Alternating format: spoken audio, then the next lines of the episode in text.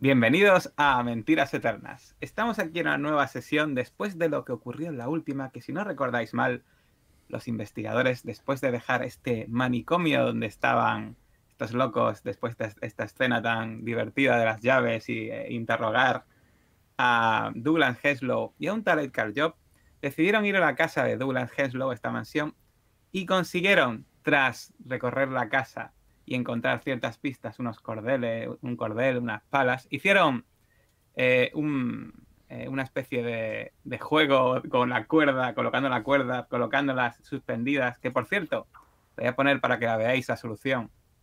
hay una ayuda de juego de la, solución y todo que nos puse el otro día.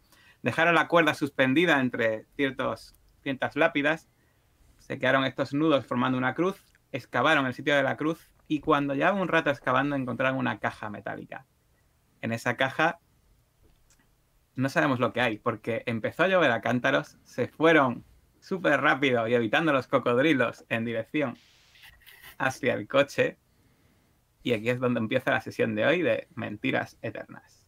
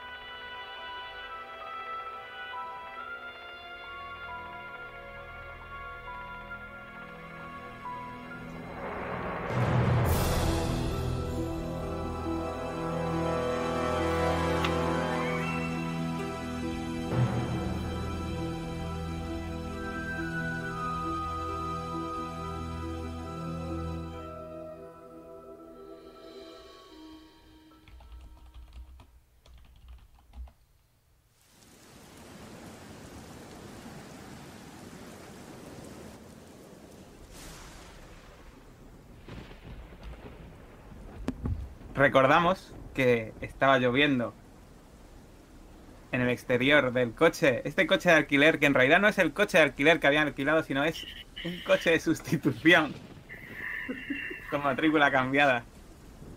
Y allí en su interior están totalmente empapados, los imagino.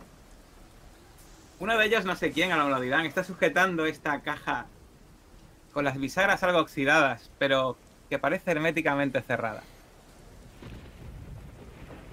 ¿Quién tiene esa caja? Josephine, venga.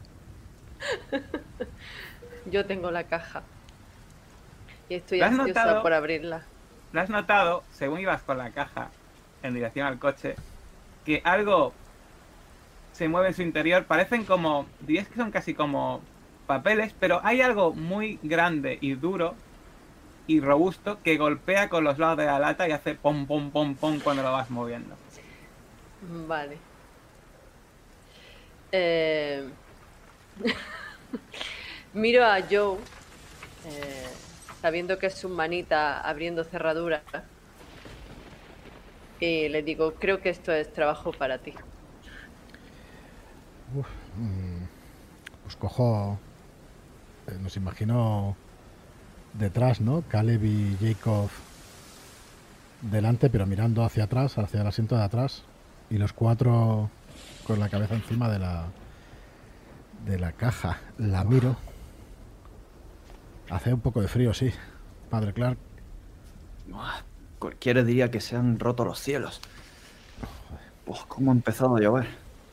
¿Queréis que la abramos aquí o mejor? Abridla, abridla ya, sí. O vamos a la casa.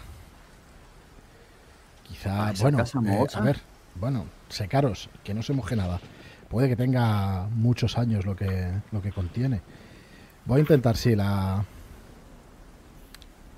La miro, le doy una vuelta, le doy otra, mira a ver qué tipo de cerradura lleva y ver si soy capaz. En realidad te fijas si lleva simplemente un, un, pasador muy fácil de abrir y se abriría hacia arriba una palanca metálica y podrías abrir la tapa con facilidad. Eh, ¿Hay algún tipo de inscripción o algo No, parece una lata que se usaba en el, pasado quizá para almacenar documentos o quizás te fijas bien y hasta parece una especie de tartera igual se, se usaba para almacenar comida no sabes Sí. A Yo ver, me lo imagino así. Vale, vale. Eh, Josefina, esto es... Mira, empiezo entonces estiro del hito, lo subo y poco a poco levanto la, la tapa de, de esa tartera. Cuesta Tiene un que poco. ser el cansancio. No me he dado ni cuenta. Chirría un poco, pero se abre fácilmente. Y ves que el interior está totalmente seco y estanco. Y lo primero que te llama la atención nada más abrir es una piedra. Una piedra que es lisa, pero a su vez irregular, decorada con un relieve desgastado que parece un ojo entreabierto, estilizado hasta quedar convertido en un glifo. Tiene toda la pinta de haber sido arrancado del muro de un templo o de una estatua de algún tipo. Y si te gastas un punto de ciencias ocultas, igual averiguas algo más.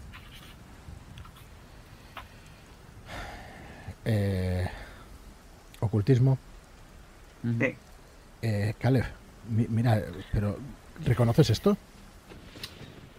Gasto yo el punto. Correcto. lo gastas tú, Caleb.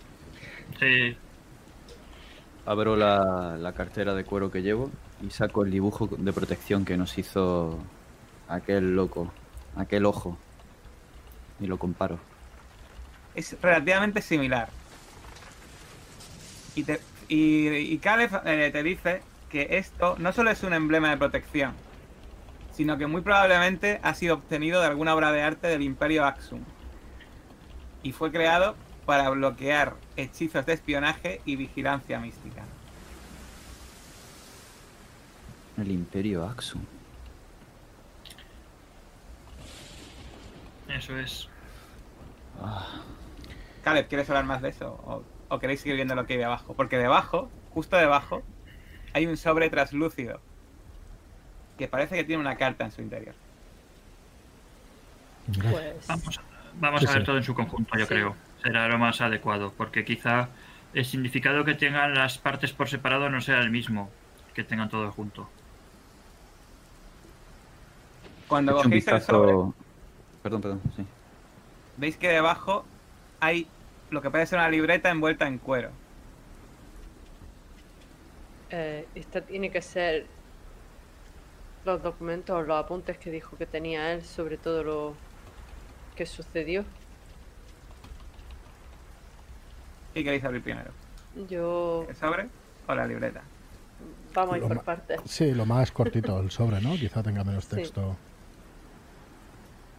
Vale, pues el sobre, cuando la abrís, veis que hay una carta en su interior. Y esa carta es esta carta. ¿La puede leer alguien en voz alta? Uy, perdón. Le doy si queréis. Procede. W. He destruido las notas que tomé durante nuestra investigación. Disculpad. Tras reunir en esta libreta lo que vi y lo que recuerdo, esta piedra, que probablemente reconocerás, la recogí aquella noche en el granero. Creo que era de... Sé que la cosa me vigila. Si quisiera hacerme daño, creo que podría hacerlo. Espero que tengas cuidado. Antes de volver a casa, metí nuestro material en una caja de seguridad del First Bank con Long Beach. Aquí está la llave. Úsala sabiamente. Sé que lo harás. No vuelvas a buscarme. No creo, eh, no creo seguir teniendo lo que hace falta para terminar el trabajo. Ya no confío en mí. Gracias por llegar hasta aquí. Firmado un tal D. Dirigida a Walter, ¿no? W. O Winston. Sí, sí, es Podría Walter ser. Winston, ¿no? O sea, al final. Sí, WWW.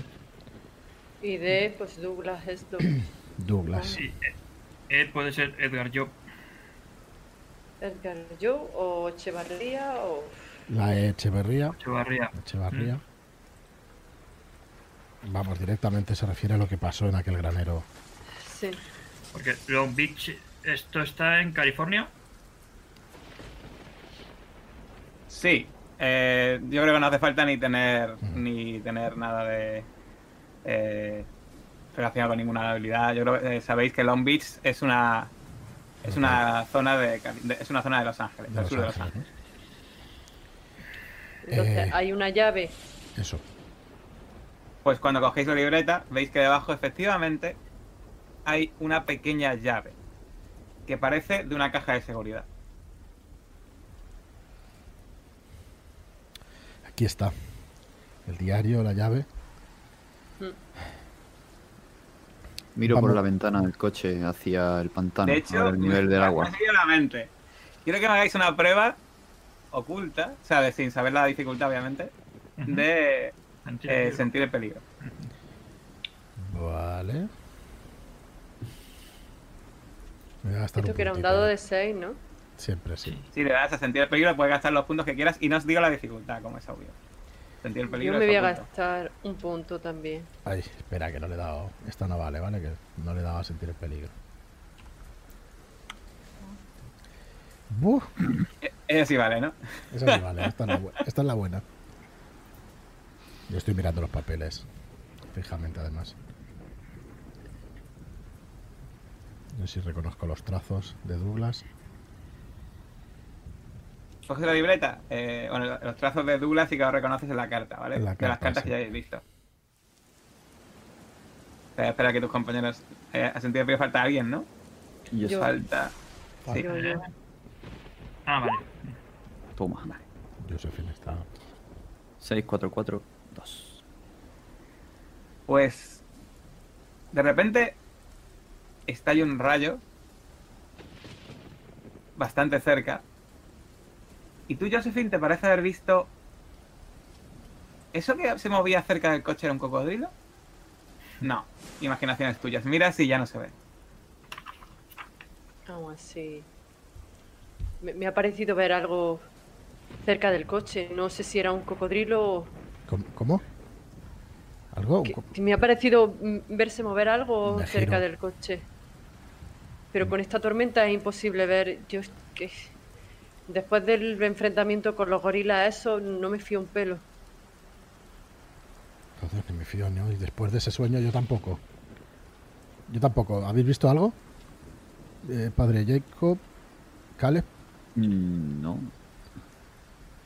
No, sí que es verdad que, que la zona de- del pantano está creciendo, pero no he visto ningún caimán ni nada parecido. Creo que no es un sitio seguro para quedarnos aquí. ¿Conduces tú, No. Caleb? No creo. Conducirá el padre. Me imagino. Padre Jacob, sáquenos de aquí, por favor. Est- Estábamos Vayamos al- los dos vayamos al hotel. mirando para atrás. No sé exactamente quién conduce. Por, por eso preguntaba. ¿Tú. co- ¿Conduce padre o.? Eh, sí. Bien, Me pongo Digo, a- si, si tiene habilidad y carnet. Yo ni una ni, ni una ni la otra. Yo lo poco que aprendí en, en el ejército. Allí no hubo más remedio que llevar camiones a ambulancia. Claro, ya, usted no le dirá nada a la policía si nos para. Conduzca. Eso es verdad. Es justo lo contrario que, que a mí. ¿Dónde está la- el Por acelerador? eso es verdad que disculpas. conducía él. sí. Bueno, me sitúo y musito una pequeña plegaria. Que Dios guíe nuestros pasos. Claro, claro. Vaya, vaya, padre. Si, si hace falta volver a la casa, según lo que veamos en el diario, ya volveremos. Volvemos mañana, cuando no llueva. Cuando no haya esos bichos malditos. Enciendo el motor y poco a poco voy poniendo, enfilando a la carretera, camino a, a la puerta de salida donde puede que esté este hombre o no. No, re- recordad, recordad que os abrió la puerta para salir fuera, así que realmente el coche estaba aparcado Ah, fuera. vale. Sí. Así que das la vuelta y empiezas a enfilar la carretera en dirección a Sabana, que está un poco embarrada, eh, pero bueno, dentro de cabe hay, hay visibilidad suficiente como para que no tengas ni que tirar, ¿vale? Que vas ahí, pues 15 millas lentito, en, en plan abuela, pero vas, ¿vale? Muy bien, mientras tú vas ahí con, te imagino, pegado al volante, mirando fijamente para los lados así. Quizás hasta se te ha olvidado encender las luces. Pues probablemente. Eh, Padre, las ¿Tus luces. compañeros qué van a hacer con ese diario? ¿Lo vais a abrir? Sí, sí, Eh, gracias. sí, yo lo. Yo creo que lo abriríamos y, y lo leeríamos en, en voz alta mientras el padre. Bueno, tiene muchas páginas, es un diario que, desde luego, eh, tardaréis un rato, un- eh, unos- unas cuantas horas en estudiarlo en profundidad. Empezáis a ojearlo y veis que, es, que realmente es más que un diario, es una mezcla de diario y cuaderno de dibujo. Y veis, según vais pasando las páginas, de repente llegáis a unas páginas donde hay imágenes macabras y violentas que representan a figuras que bailan o se retuercen entre, entre inmensas llamas. Y junto a esas imágenes hay varios dibujos de una especie de efigie de muchos miembros sin cabeza y con brazos o tentáculos o piernas que terminan en bocas babeantes. Y parece que están arrancando cabezas a mordiscos o destrozando figuras humanas. Y os voy a enseñar ahora mismo un par de ejemplos de lo que he dibujado ahí. ¿Qué clase de mente perturbada dibujaba esto? Mira, mira lo que más dice. locos de lo que pensábamos. Mira lo que pone debajo. ¿Fue real? Ni siquiera él está seguro. Pero nosotros vimos esas bocas en... ¿El, el qué? ¿Qué? Uy, Eh, Conduzca, padre, tenga cuidado, por favor. Mire para adelante, padre, mire para adelante. Sí, esto parece el monstruo de las mil caras, o al menos lo que describió el interno del propio Douglas. Edgar, parece ya no un recuerdo. puño, parece una dentadura y los aplasta. ah, Les arranca todo. Qué desastre. En fin.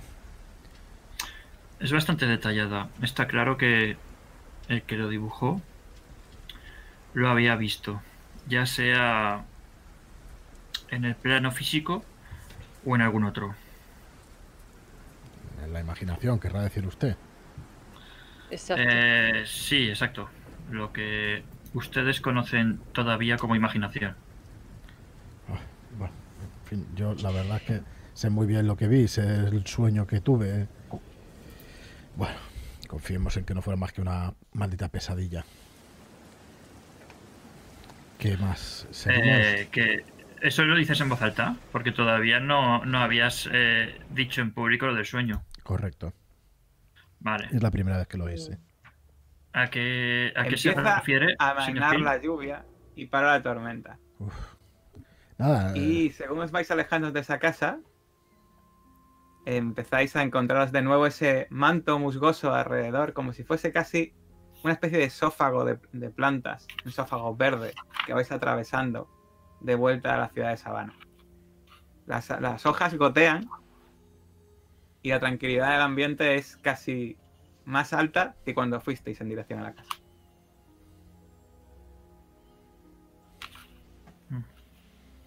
bueno, parece que amaina, menos mal.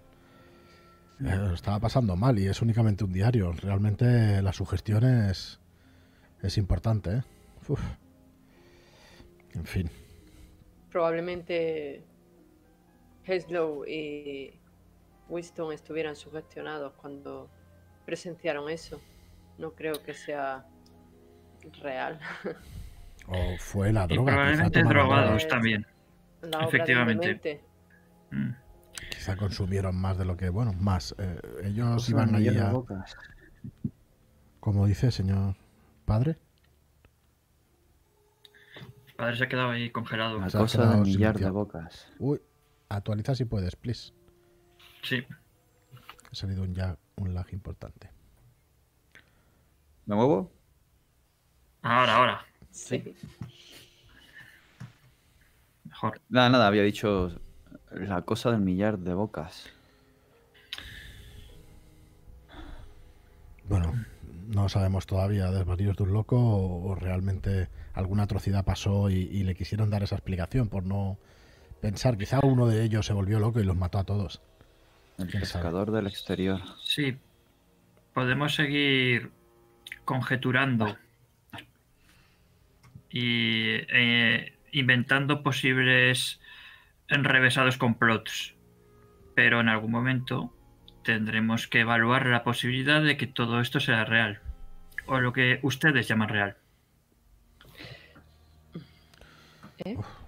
Yo al señor Willy añadiría que si tiene, si aún no han deshecho del todo su equipaje, este mal tiempo de sabana ya no sobra. Todo apunta a California. Bueno, estudiemos bien las pruebas. Está muy lejos, demasiado para estar arriba y abajo todo, todo el día, ¿no les parece?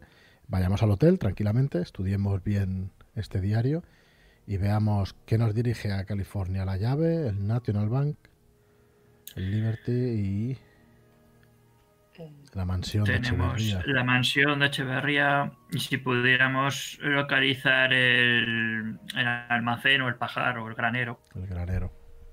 eso será más complicado. Sí.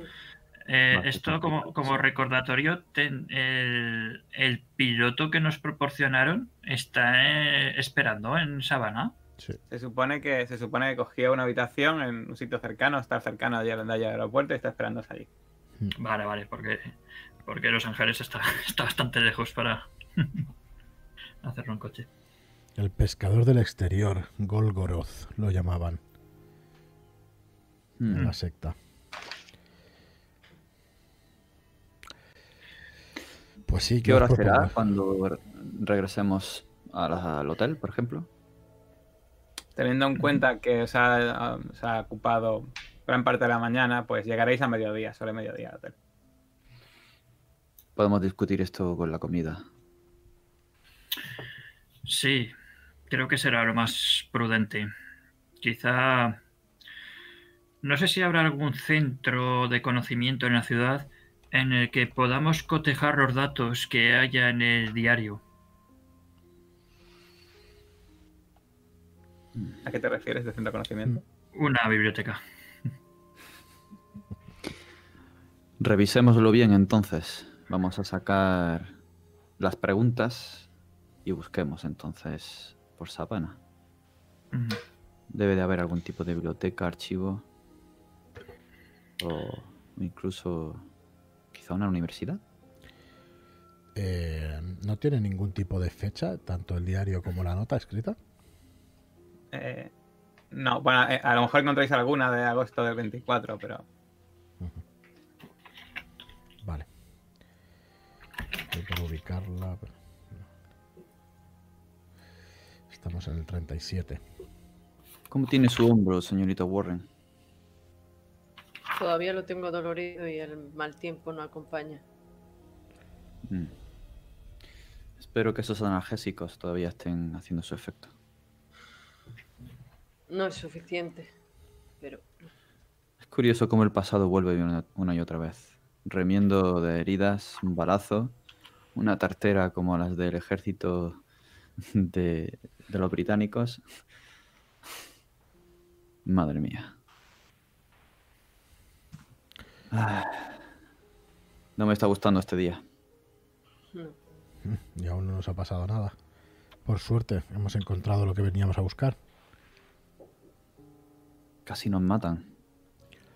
Bueno, eso ya fue ayer. Sí, pero las correcto. pistas no les da, llena el gusanillo de investigar las pistas, las fotos. Yo he disfrutado en el cementerio buscando la caja, no sé ustedes. A pesar de que todo esto sea una pantomima, una cosa de locos, desquiciados, dementes, llámalo como quieras. Pero Absolutamente no. Ha sido horrible pensar que podíamos haber exhumado un cuerpo. No Sí. íbamos a exhumar un cuerpo. En otros tiempos quemaban a la gente por hacer eso. Ciertamente, No muy lejos de aquí. Gracias a Dios ha pasado mucho tiempo, Caleb. No hace falta acordarse de esas barbaridades. Precisamente no es gracias a Dios el que no quemen a la gente ahora por eso. Dejemos el tema. Pero bueno, no quiero abrir debates. Sí. No, padre, por favor, Son no. entre. pecados del hombre. Son pecados del hombre. Tiene razón, yo padre. os imagino, yo os imagino, mientras estáis hablando, que aparcáis en el hotel, os vais al restaurante y aparte de pedir con una comida copiosa, pues seguís hablando y discutiendo allí mientras estáis hinchando el buche. Sí, pero yo comiendo, si estamos en un lugar público, no trataría el tema directamente. De todas maneras, este hotel es verdad que es un hotel relativamente barato pero a su vez eh, no es muy, no está muy lleno ahora mismo y dentro de lo que cabe es una época donde pues no hay muchas visitas y estáis prácticamente solos.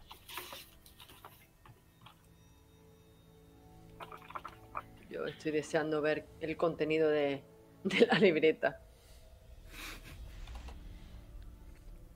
¿La piedra la habéis guardado, Josephine?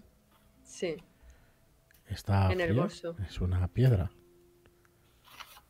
eh, la toco. ¿Noto algo extraño? No, es una piedra normal y corriente. Vale, vale. Esta piedra proviene de África. Sí.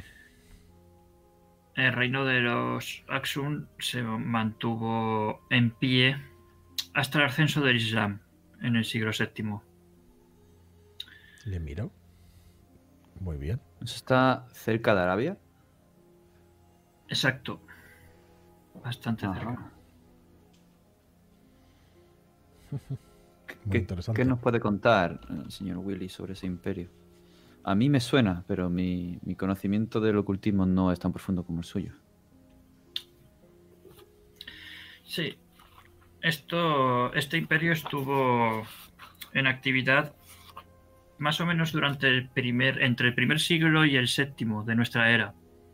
O de como nosotros contamos el tiempo. Realmente el tiempo no se cuenta igual en todas partes. Estamos siempre viendo desde una perspectiva judio-cristiana. Bien. Era un imperio mayoritariamente comercial y su ámbito de actuación estaba en la India y el Mediterráneo. Al final sirvió un poco, de punto de unión entre el subcontinente indio y el imperio romano, pero todo eso queda muy alejado de toda esta historia que llevamos entre manos, ¿no? Quizá tenga que ver con lo que estuvieron investigando Echevarría y, y los demás. El señor Winston, todos en global. Como curiosidad, eh, Padre Clark, esto igual le suena. También se le confundió en ocasiones con el reino de Saba. Creo Ah. que a- ahí había alguna historia en la Biblia eh, referente a ese reino. Claro que sí. Incluso los emperadores de este territorio se consideraban descendientes de Salomón, del gran rey judío. Eh, J, yo también lo tengo que saber, ¿no? Por el tema de historia y todo eso, arqueología Sí. quizá. No. Sí, por lo menos igual no tan, no tan profundamente como Cales, pero lo que respecta a lo que no es ocultismo, sí. Hay mucho misticismo y mucha leyenda con respecto a ese imperio, el legado de Solomon y, el, reino de Saba. Ah. ¿Pero qué tiene que ver con todo esto? Ahora mismo no, no soy capaz de relacionarlo. Solo son datos. Quizás se apoyaron en el misticismo de la protección de esos símbolos para ayudarse a contener lo que Quizás sí. creyeran que estaban haciendo. En cuyo caso nos enfrentamos a gente cultivada. No es cualquier loco. Ciertamente, al, ser, un territorio que, que era anexo de varios imperios, quizá aglutinó saberes arcanos que, que los involucraban a todos ellos. Entonces, por ahí puede, puede haber bastante interés. También como, como dato curioso, puedo aportar que allí se encuentran las, las tumbas de, de los reyes Caleb y Gebre, que no tienen relación conmigo. Ja, bueno, Curioso. quién Al sabe. menos de momento. La línea de sangre hasta donde se remonta nuestro pasado. Así Ah, es. es solo una broma. Ah, creo que Bueno. llegado a este punto y con el frío caladero que tengo en mi cuerpo, necesito una buena comida y una copa de coñac. Se pone la copa sin problemas después de comer. Eh, además es un, es un coñac que no es caro, pero no es malo. Ah, no te- otro. Echaba de menos este calor en el pecho. Pues vamos a seguir echándole un vistazo si queda algo del diario o si hemos podido. Mm, Sí, el diario ya os digo que después de varias horas leyéndolo, pues alguien podría sacar algo en claro. Tiene que estar varias horas dedicado a su lectura. Vale, o sea que podemos pasar la tarde en alguna habitación o, o leyéndolo aquí en el comedor. Pero Sí. nos, nos quedan horas por delante. ¿Qué te parece, Josephine? ¿Lo lees tú? Me lo. lo Me indiferente, tú eres el, el historiador. Pues no sé si este hombre sabría algo de historia. Igual son todo locuras con o dibujos con muchas bocas. Hay texto, ¿no? Estás diciendo que sí, que varias horas. vale. Sí, sí, sí, sí. sí. Vale. Tengo mucha curiosidad. Sí, podría encargarme de leerlo, si no le importa. Eh, no, para nada. Podemos hacerlo entre varios. Creo que este grupo se ha formado precisamente para ello, para que todos investiguemos las pistas y demos cada uno nuestro, nuestra opinión respecto a nuestros diferentes puntos de vista. Está usted lo cierto. Señor Reilly. Entonces podríamos reunirnos y irlo leyendo en voz alta para ir sacando nuestras propias conclusiones. Me parece una excelente Es una idea. opción. Bien. Pues nada, os imagino re- reuniéndose en una habitación, ¿no? Y leyendo esto en voz alta. Me subo al púlpito. En Y estando con café eso, varias horas leyendo, ¿no? Y pues eso, eh, cuando estáis varias horas, eh, lo leéis de- desde el principio hasta el final, aparte de muchos más bocetos y cosas extrañas, veis que realmente esta, esta mezcla de diario y cuaderno de dibujos eh, es un detalle de toda la investigación que llevaron a cabo junto a Walter en el año 24. Y comenta eso, pues todos los pasos que siguieron en, en- en Los Ángeles, en el sentido de que empezaron a, a investigar, que, que Catherine encontró ciertas pistas de esta secta, que veían que estaba relacionada con un- algo llamado néctar. Y eh, va describiendo una especie como de rituales sexuales o una especie de formas y rituales que iban haciendo esta, que iban haciendo esta secta y que iban descubriendo FC, que iba incluso echándoles una mano en la descripción. Pero llega un momento dado en el que cuando, cuando ya llega el momento de la noche de lo ocurrió todo, que empieza a hacer estos dibujos tan extraños y empieza a describir no solo lo que vio de forma que parece que está escrito como si fuese, fuese más una pesadilla que una realidad. Y después de todo esto que está, parece que fue, lo escribió al cabo del tiempo, o al menos semanas después de haber vivido todo esto, acaba y os tenéis una visión más en conjunto de lo que pudo vivir aquella noche. De hecho, tan en conjunto que os podéis poner un puntito si queréis a los mitos de Chulu relacionada con cosas de esto. Pero recordad que si tenéis 10 de cordura, ya el máximo es 9. No me digas. Estamos hablando de, de estabilidad. Sí. Ah, no, de cordura. de cordura. Correcto, vale, ahora lo, lo veo que lo tenía aquí minimizado. Vale, perfecto. Y mi Uno, Dos. uno. Ah, baja automáticamente. Ah, mira En la izquierda, los numeritos. Vale. O sea, te mantiene lo que tú has comprado en cordura, pero te lo pone en gris, como que no Sí. lo puedes. Ya no lo puedes Y nada, llega la noche, llega la noche y después de terminar de leer os quedáis con un cuerpo un poco, un poco raro. En parte, alguno de vosotros al menos sabéis que todo lo que habéis leído aquí pues son puras, muchas de las cosas son imaginaciones y otras cosas son pues escrituras que puede haber escrito un loco, pero no podéis evitar sentiros inquietos. Sí, yo, sé, yo sé que tú, Caleb, no, pero me refiero a tus otros compañeros. Eh, La verdad es que. uf. Te- Voy a- Todo voy, a, esto, voy a actualizar que escucho Caleb fatal. todo esto no hace que más que ponerme cada vez más nervioso, la verdad. Ah, es muy extraño. Todo lo que describen es demasiado específico y detallado como para ser una mera invención, aunque claro, es sórdido. Mm, no sabemos qué efecto tenía el néctar sobre ellos, si provocaba ese tipo de alucinaciones que... les Pero este que es el diario. reales. Este es el diario de Henslow y sus compañeros. ¿Ellos mm, tomaban el néctar? Eh, ¿preguntas, eh, ¿Preguntas de lo que has leído? No, Pregunto a, a la, No, se volvieron, a ellos. se volvieron locos después. Este que diario lo ha escrito durante estos años. Hombre, si en el Antes, en diario dicen salidas. hemos tomado néctar, Buah, sí, pues claro, me gustaría saberlo. ¿Lo llegan a decir? No, no. No, No. ¿no? Vale. Vale, vale. Entonces, no sé, eh, padre Clark, creerse algo así es más de una mente perturbada. Por eso Al final en un instituto psiquiátrico, no por ninguna tontería, es que es demencial lo que Dejo el diario en la mesa como si me picara y me rasco la punta de los dedos, pensativo. Alguien puede escribir ficción o puede ser un texto de dudosa procedencia. Todos tenemos nuestro punto de vista y todos podemos ser afectados por algún tipo de dolencia.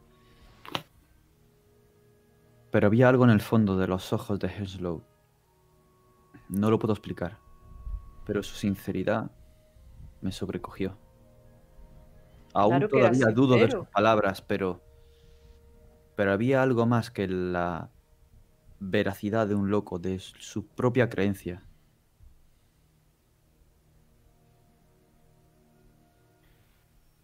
Él luchaba por creerse un loco. Es lo que trato de decir. En el fondo sabía que lo que le había sucedido era cierto. Ya, lo entiendo. Yo estuve allí también, padre Clark, y no fue eso lo que vi. Claro que sus palabras eran sinceras, puesto que cree que lo que vio sucedió de verdad. No puede mentirle en eso. No tengo la Se ha certeza. creído su propia locura. Tuvo que ocurrirle algo tan sumamente horrible que su forma de explicarlo ha sido esa. Espero que tenga razón. Pero yo he visto el mal con mis propios ojos y sé que puede hacer cosas increíbles. Pero un mal no. como el que están describiendo en este cuaderno. Es a eso a lo que me refiero. Esto es invención pura y dura, perdone que le diga, padre Clark. Bueno, Es que Josephine, no, no me lo recuerda- puedo creer. Recuerda lo que vimos en esa casa. Yo tampoco lo puedo creer, pero quizá después de meses y años investigando esto y después ver lo que vieron, alguien se volvió loco y, y mezclarlo con esas drogas que sí, en principio no las tomaron, pero vaya a saber, vaya a saber qué estuvo, qué, qué pasó. No lo sé. Yo solo recuerdo aquellas, aquellas bocas, aquel sueño. La verdad es que ah, y lees estas cosas y la verdad es que te pones muy nervioso. Estoy bastante intranquilo. Yo voto porque descansemos. Descansemos esta noche y mañana decidimos. De hecho, mientras hablabais, eh, Mm. pues eh, se ha hecho de noche, de noche de hecho bastante profunda ya, ya hace ya tiempo que anocheció. Y incluso quizá vuestras tripas resuenan un poco porque habéis estado tan, es- tan centrados en, la- en el cuaderno que, que os habéis saltado la cena. Creo que el, el padre Clark tenía los eh, bocetos de los símbolos de protección, ¿no? Me había sentado derrumbado en una silla, apoyado en mis rodillas. Eh, Sí, sí. Eh, aquí. Y saco los bocetos de la cartera de cuero. Bien, los observo y digo, como consejo, mientras estemos trabajando en esto, al menos los lugares donde durmamos, yo voy a protegerlos con esto. Pero, pero ¿está usted seguro? Bueno, no le negaré que tengo una inquietud bastante, bastante importante. Y no me molestaría del todo Disculpe, padre Clark, pero no me molestaría del todo hacer lo mismo. No entiendo esas inquietudes que tenéis. Yo no he sentido nada en la casa, ni he sentido nada leyendo este libro. Sí, eh, te pero pone nervioso el ver lo que pueden llegar a plasmar una mente mm, totalmente desquiciada. Pero Mira, más allá de así. eso, partir de aquí te, te tuteo ya, lo notas y... Mira, eh, Josephine, eh, no nos va a hacer ningún mal hacer un sencillo dibujo en el suelo. Míralo así. pero es que yo yo- no creo en eso. Por eso, No que es tengo la necesidad de sentirme protegida. Creo que estoy protegida por mí misma. Yo no sé qué pensar, la verdad. Eh, en fin. Caleb, quizá que lo pusiéramos a Dios. Encomiéndense a Dios. Yo tengo un crucifijo de sobra si alguien lo quiere. Pero, padre Clark, usted sabe que Dios ayuda a los que se ayudan a sí mismos. Hay que prevenir. Pero no os estáis dando cuenta de que os estáis gestionando con lo que el contenido que hay en el cuaderno.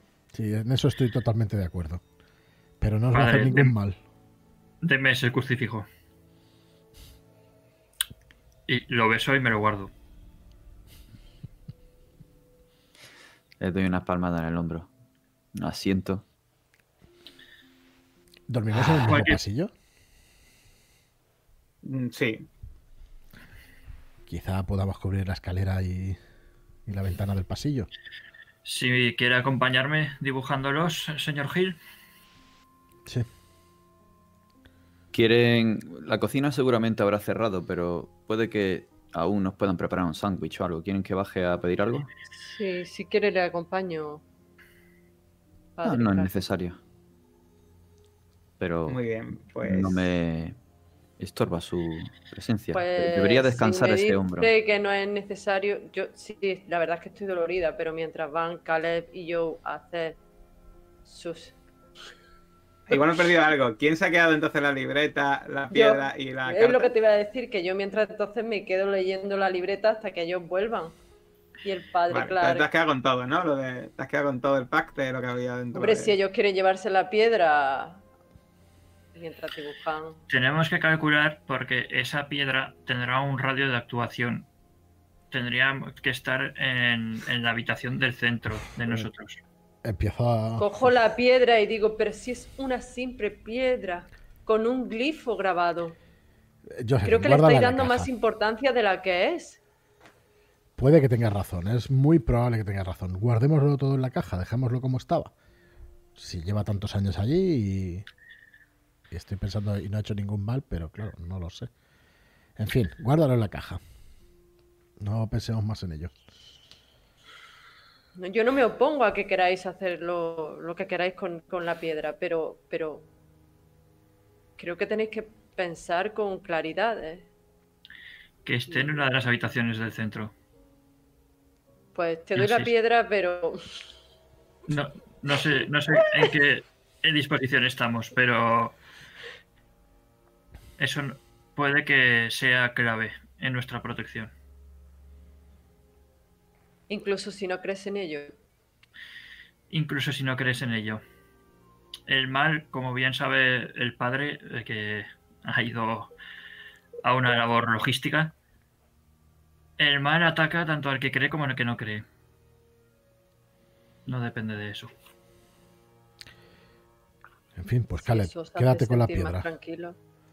Se la doy bueno, Josephine, ¿quieres guardar el diario y el resto en la caja? Sí. Muy bien. Debería estar todo. Entonces, entonces, si no me equivoco, eh, Joe y Caleb os vais a poner inscripciones a, las- a los lados del pasillo.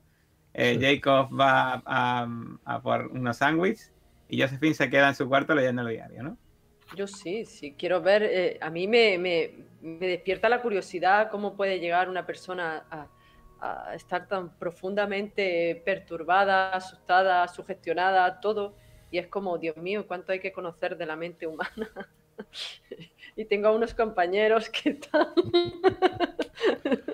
Ah, igual vas asustado. Eso lo dice por el padre. Bueno, pues eh, nada, vosotros os vais a escribir, a- os vais a la punta de otro- del pasillo a escribir estas inscripciones mientras Josephine se queda sola leyendo. Y Jacob, tú mientras vas bajando, ves que el hotel está misteriosamente, aunque bueno, sabes que es tarde, eh, silencioso y oscuro. Cuando llegas a la recepción, ves que el recepcionista está allí eh, echando una pequeña siesta o ya nocturna. Le, le despiertas un poco y dice, "Ah, sí, sándwich, es un poco tarde, sí, por ahí, te señala, por ahí la cocina, coge usted lo que necesite. Muchas gracias. Y mientras, mientras Josephine está leyendo ese diario, y cuando Joe y Caleb están en la otra punta del pasillo, muy atareados, dibujando ese símbolo en el suelo, empiezas a darte cuenta de que el diario está empezando a humear. ¿Cómo puede ser que esté echando humo? Y de repente estallan llamas en tus propias manos. Quiero lo primero que me hagas es un, es una, es un control de estabilidad de tres puntos. La leche. Voy. A ver. No la encuentro, espérate a ver. Me voy a gastar. eh, Si te gastas, sabes que lo pierdes. eh, pero bueno, mm, si supero la dificultad, bueno, lo pierdo igualmente. Pierdes pero lo que te no gastado lo- solamente. Si no, la super- Sí. si no la superas, pierdes lo que te has gastado y lo que toque. Y te recuerdo Eh, que es yo tres me voy a- pierdes yo- y fallas. Yo me la voy a gastar. Me gasto un punto. Muy bien. No quiero darle la razón a ellos.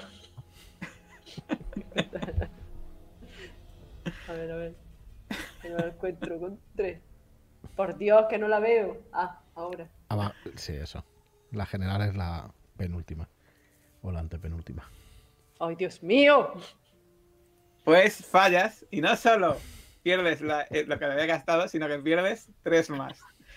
Y eh, cuando sueltas el, lo sueltas, ves que ha estallado en llamas y se deshace en ceniza, te ves las manos y las ves llenas de pústulas de, de lo que es la quemadura, ¿sabes? Se te han quemado las manos de, de pompas y pierdes dos puntos de vida, dos puntos de salud. Y quiero que me digas, que me describas qué, qué sensación te produce por esa pérdida de estabilidad y esa y haber visto que de repente esa libreta, ese diario, ha ardido en tus manos. Mm, pienso que la libreta ha tenido que estar impregnada con algo. Y si yo o cualquiera estaban fumando, incluso yo estaba fumando sin darme cuenta, eh, ha aprendido. Esa es mi mente racional intenta buscar esa explicación. Sea, tú sigues ahí. Me, eh, ¿no? me, me cuesta.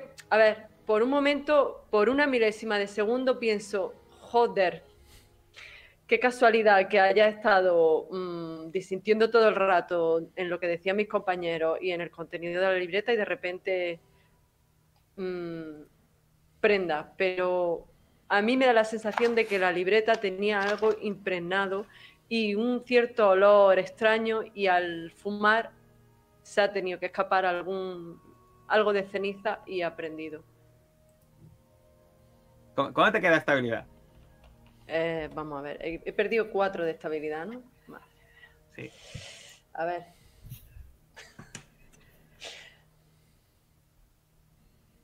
Pues. Un, dos, tres, ocho.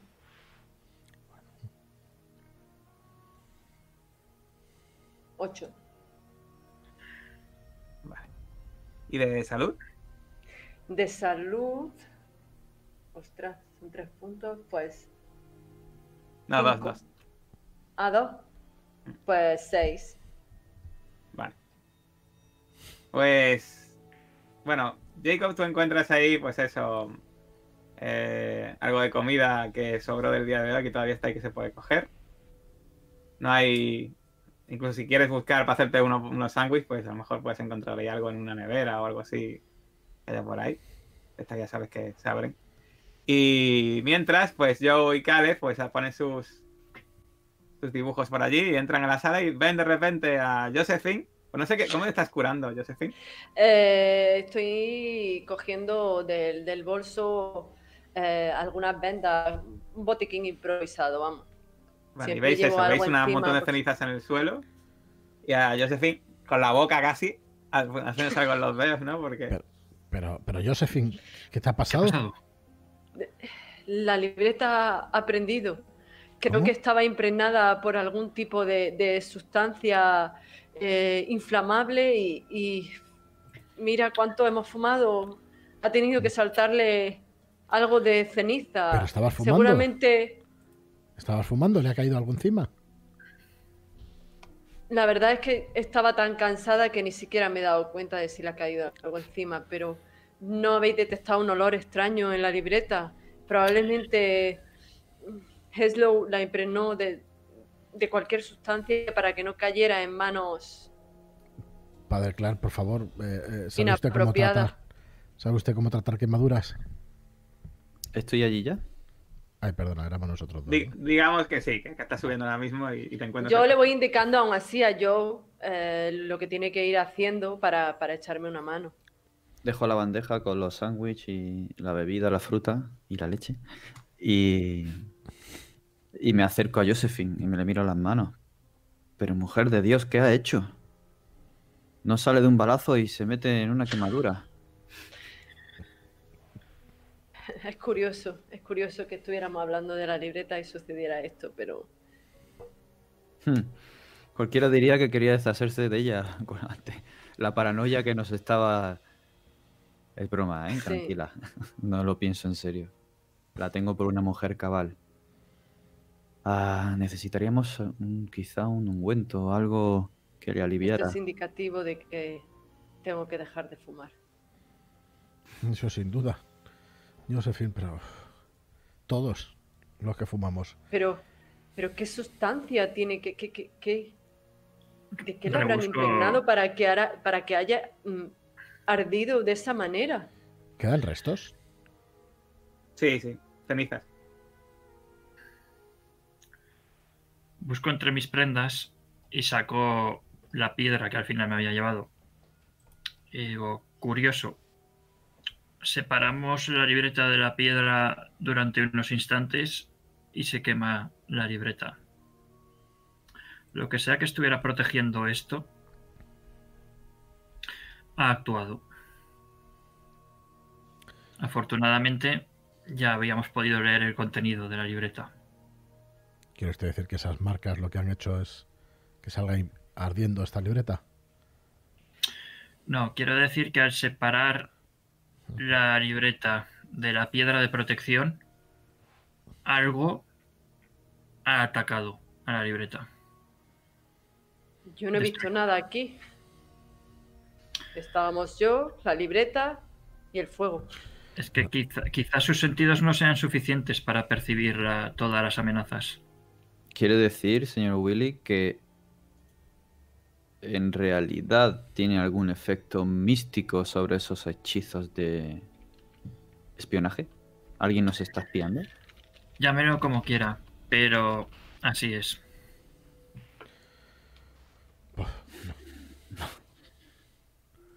Bueno, No puedo creer. em, no tenemos la libreta, es un hecho. Mm, Pero al menos sabemos de lo que hablaba. Así Vamos es. a comer. Seguramente reponiendo un poco de energía podamos descansar mejor. Mañana tomaremos un avión. ¿O piensan que aún tenemos algo que hacer aquí? Yo no creo que nos quede ¿No nada. querían ir a la cabaña? Aunque aquello será una ruina si La cabaña, la de la casa. En la que sucedió todo no fue...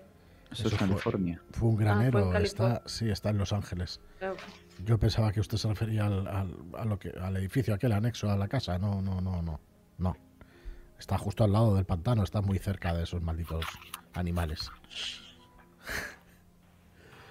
Bueno, En fin, descansemos. Yo creo que nos sentiremos mejor mañana. Si usted tiene razón, me espero a Willy. Ha sido liberado.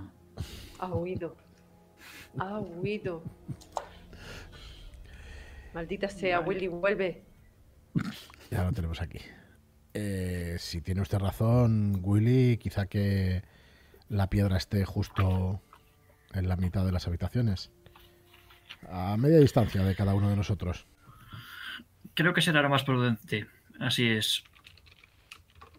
Quizá las protecciones que hemos que hemos dibujado no sean suficientes para para parar esto. O quizá no, no estuvieran completas cuando ha actuado. Mm, no lo sé. Tendré que pensar en ello. En cualquier caso, debemos protegernos en varios sentidos. Descansemos lo que podamos. Yo, por mi parte, voy a. Bueno, pues, a la pues entonces quiero que me digáis, eh, imagino que vais cada uno a vuestra habitación a descansar. Quiero que me digáis quién realmente ha puesto un símbolo de esos al lado de la cama y quién no.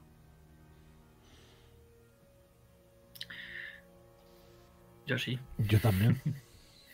Caleb sí, eh, yo también, Jacob se ha puesto la cruz, no se ha puesto símbolo.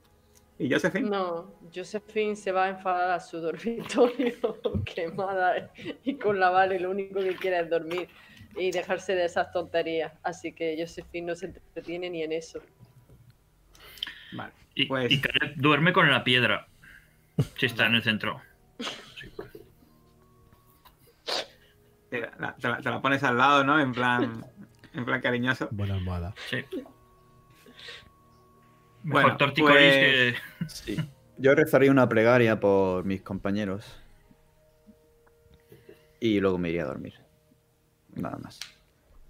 Pues imagino durmiendo tranquilamente después de haber comido un poco, eh, con Josephine todavía, pues con las manos ahí vendadas, ahí un poco incómoda en la cama, pero al final consigues dormirte.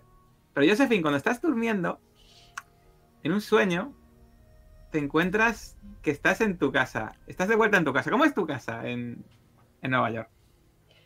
Pues mi casa en Nueva York, la verdad es que es bastante humilde. Tengo lo necesario. ¿no? Soy bastante austera.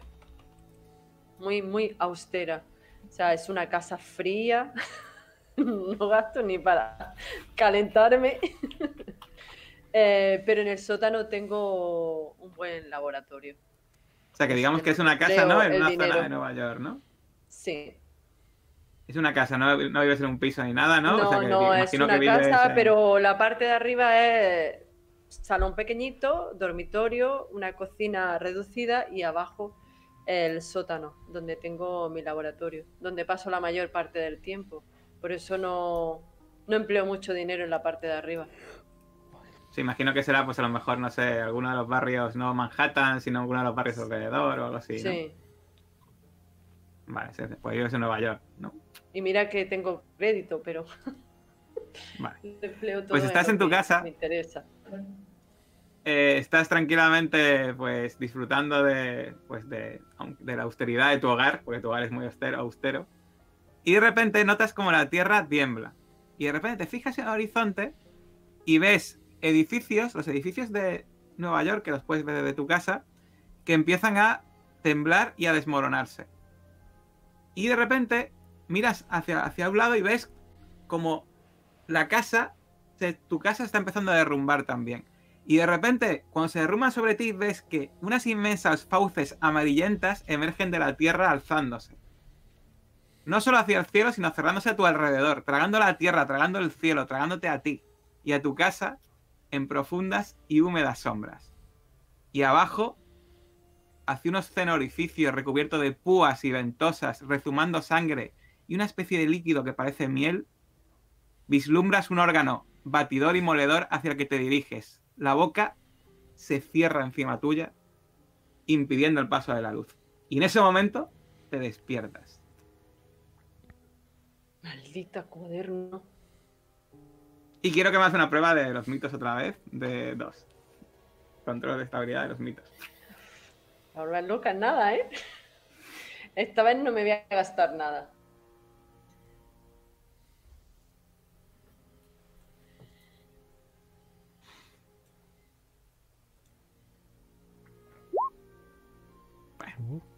Pues esta vez eh, consigues mantener la cordura, ¿no? Estoy convencida de que estaba sugestionada por el cuaderno. Normalmente cuando uno lee algo, lo último eh, que lee se queda, se refleja muchas veces en los sueños. Y yo lo he magnificado de manera impresionante. A pesar de eso, no puedes que- evitar que, bueno, a Sí, por supuesto, yo me he acojonado en el sueño, vamos. Nadie quiere ser engullido por una fauces. Pero bueno, te vuelves a dormir, imagino, ¿no? Otra vez a bueno, me, me- me duermo, pero esta vez eh, tengo la luz de la lamparita encendida. Muy bien. Pues nada, llega el día siguiente y, nada, quizá esta es algo más pálida de lo habitual, ¿no? Aunque bueno, podéis imaginar que es por las manos vendadas, ¿no? y no sé, vais a desayunar tranquilamente por la mañana. ¿Y qué vais a hacer el día de hoy? Aparte de... Yo les cuento mi sueño. Eh, soy un claro ejemplo de ju- sugestión, chicos. Su Hemos gestión. estado leyendo el cuaderno, por supuesto, hemos No estado leyendo el cuaderno, hemos, hemos visto dibujos horribles en el cuaderno y, y- y finalmente he tenido una pesadilla horrible. Josephine, en la casa. En la casa del, del señor Walter Winston también, también me pasó. Vi al padre Clark engullido por, por unas bocas en un pantano. ¿De verdad crees que es casualidad que sueño? Lo siento. Aguadero. Qué curioso, explícame lo de las bocas, porque yo también he sido engullida esta noche. Lo estoy. Mi estoy casa y yo hemos no- sido engullidas. No puede ser casualidad que yo haya soñado con eso y estando en Nueva York con un pantano y acabamos de estar en un pantano. Acordaos ayer el paisaje y todo lo que hay por aquí, por Sabana, no puede ser casualidad. Y resulta que hoy, también después de leer eso, también vuelves a tener un sueño muy parecido. En fin, Mi padre me contaba muchos cuentos de miedo de niña y soñaba con ellos. Iba a la cama a mí no me ha pasado jamás. Nunca he tenido esas pesadillas. Hombre, Pero la interpretación de los sueños es algo que siempre ha atraído a un psicoanalista. Y me llama la atención que usted, Josephine, haya soñado con que una boca le engulle, pero sin embargo, el señor Hill ha soñado con que me engullían a mí. No piense usted mal, padre Jacob, no tengo ningún prejuicio, ni por usted no, no, ni por no. lo que representa, no, para nada. Simplemente estoy pensando en, en la psicología de cada uno de ustedes a través del sueño. No, ¿Se da no. usted no cuenta? señor Clark, que a los que nos engullen somos a los más. a los menos crédulos. Yo también he soñado. Yo también he soñado, justo después de visitar el sanatorio mental, la enfermera que trató al señor Willy quiso inyectarme algo, pero esa jeringa tenía una probóscide con una boca horrenda que me mordió. Joder, y también lo llama casualidad. Por supuesto, si es que no a dejamos de ver bocas. Y para Joe, los caimanes me atacaron. Estoy deseoso de conocer sus sueños, señor Willy. Pero es que no lo veis. Desde que hemos empezado a investigar este caso, no hemos parado de ver bocas. Es normal que soñemos con ello. Pero es nuestra forma de interiorizarlo. Claro. No Para hay nada. nada sobrenatural ni extraño en ello. Es totalmente lógico. Cada uno lo Puede que en un interioriza de no. manera diferente.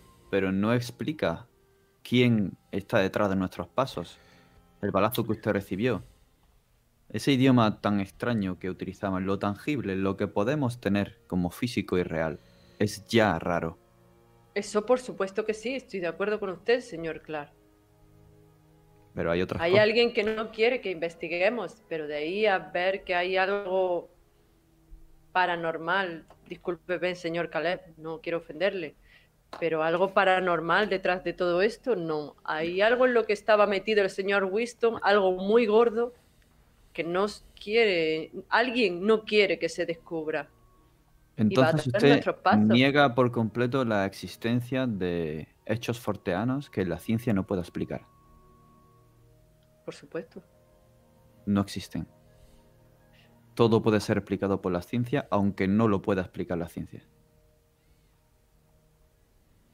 Bueno, lo que está claro es que en global, lo Ahí- que ustedes quieren decir es que estamos pasando una etapa y unos nervios terribles. Y claro, esto nos pasa factura. Yo es lo que deduzco al final de todo esto. En Son solo ganas de acuerdo. sí, por supuesto.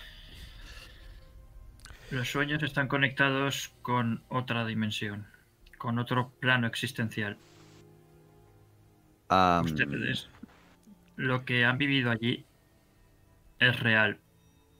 No aquí, pero sí en otra parte, en otro momento. Para mí era una pesadilla que se me cayeran los dientes de niña. Se me caían todos los dientes. Me está diciendo que se me caían en otro plano. Por supuesto. En fin, calmémonos, por favor. Eh, tenemos que decidir qué hacemos hoy. Vamos a viajar a Los Ángeles, vamos a pasar aquí un día más, investigando qué. Creo que no nos queda nada más. Intento cambiar radicalmente de tema a ver si. Si vamos a viajar a Los Ángeles, eh, voy a acercarme a recepción a llamar a nuestro piloto y que se vaya preparando. Parece Si no- perfecto. Antes de, antes, de- antes de que decir, eh, obviamente podéis hacer obviamente lo que queráis. Mm. Os digo una cosa del sistema, ¿vale? Para que os recordéis. Eh, si queréis recuperar la estabilidad perdida, eh, tenéis que pasar unos días con vuestra fuente de estabilidad.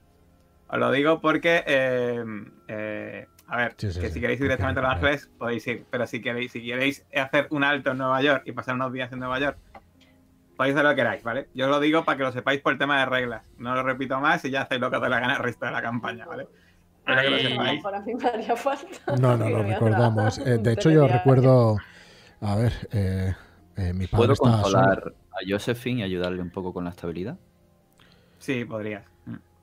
Hacerlo. Eso sí, otra cosa es que ella quiera que le hagas un psicoanálisis. Claro. Pero. Bueno, Yo me interesa conocer su manera de psicoanalizarme. Ya te he dicho, yo para poder rebatir necesito experimentar. Para ello necesitaría ver ah, algo de tu crispación. Ahora mismo solo estamos de- discutiendo, debatiendo. No te veo especialmente afectada. Salvo porque has dormido mal. Claro.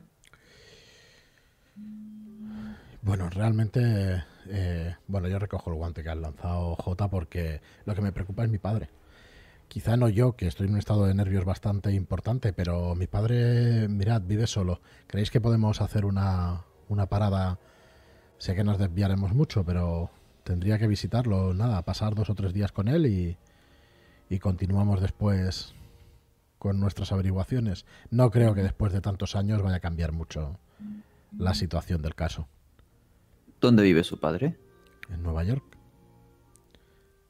Por mí no hay problema. La familia es lo primero. Supongo que alguna cosa tendrán ustedes que hacer también allí. Con, Sí. Pues Sí, podría aprovechar para investigar sobre ese reino de Axum.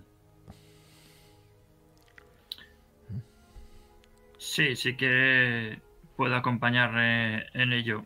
Sé de un lugar en el que tienen mucha información al respecto. bueno, a Nueva York lo conozco muy bien, efectivamente. Podemos averiguar más cosas, aunque ya les digo que yo he de pasar como mínimo un par de días con, con mi padre.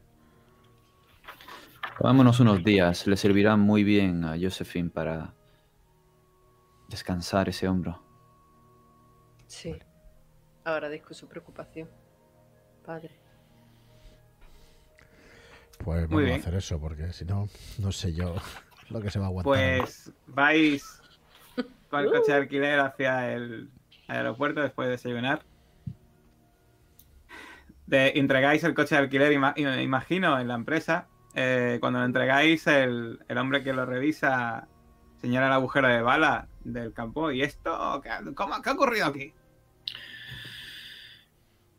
Ni idea. Esto los entregó de la misma manera. No estaba así, no estaba así cuando se lo entregué. Esto van a tener que pagar una prima. Eh, miro al padre Clark. ¿Cuánto como- costaría? Te dice 10 dólares. Pues tenga usted. Muy bien. Pero tengan más cuidado la próxima vez. ¿Cómo le han hecho este agujero? Yo pensaba que había sido una piedra. Quizá haya sido un disparo de caza. Cuando volvíamos de, del valle este, cerca de los pantanos. Y no se dieron cuenta, maldita sea. cuenta, no, si no no, nos no. encontrábamos en ese momento en el coche, ¿no? Bueno, yo no le hago mucho caso, me giro y intento. Bueno, pues nada, coge el coche, se lo lleva ya, pagáis la prima.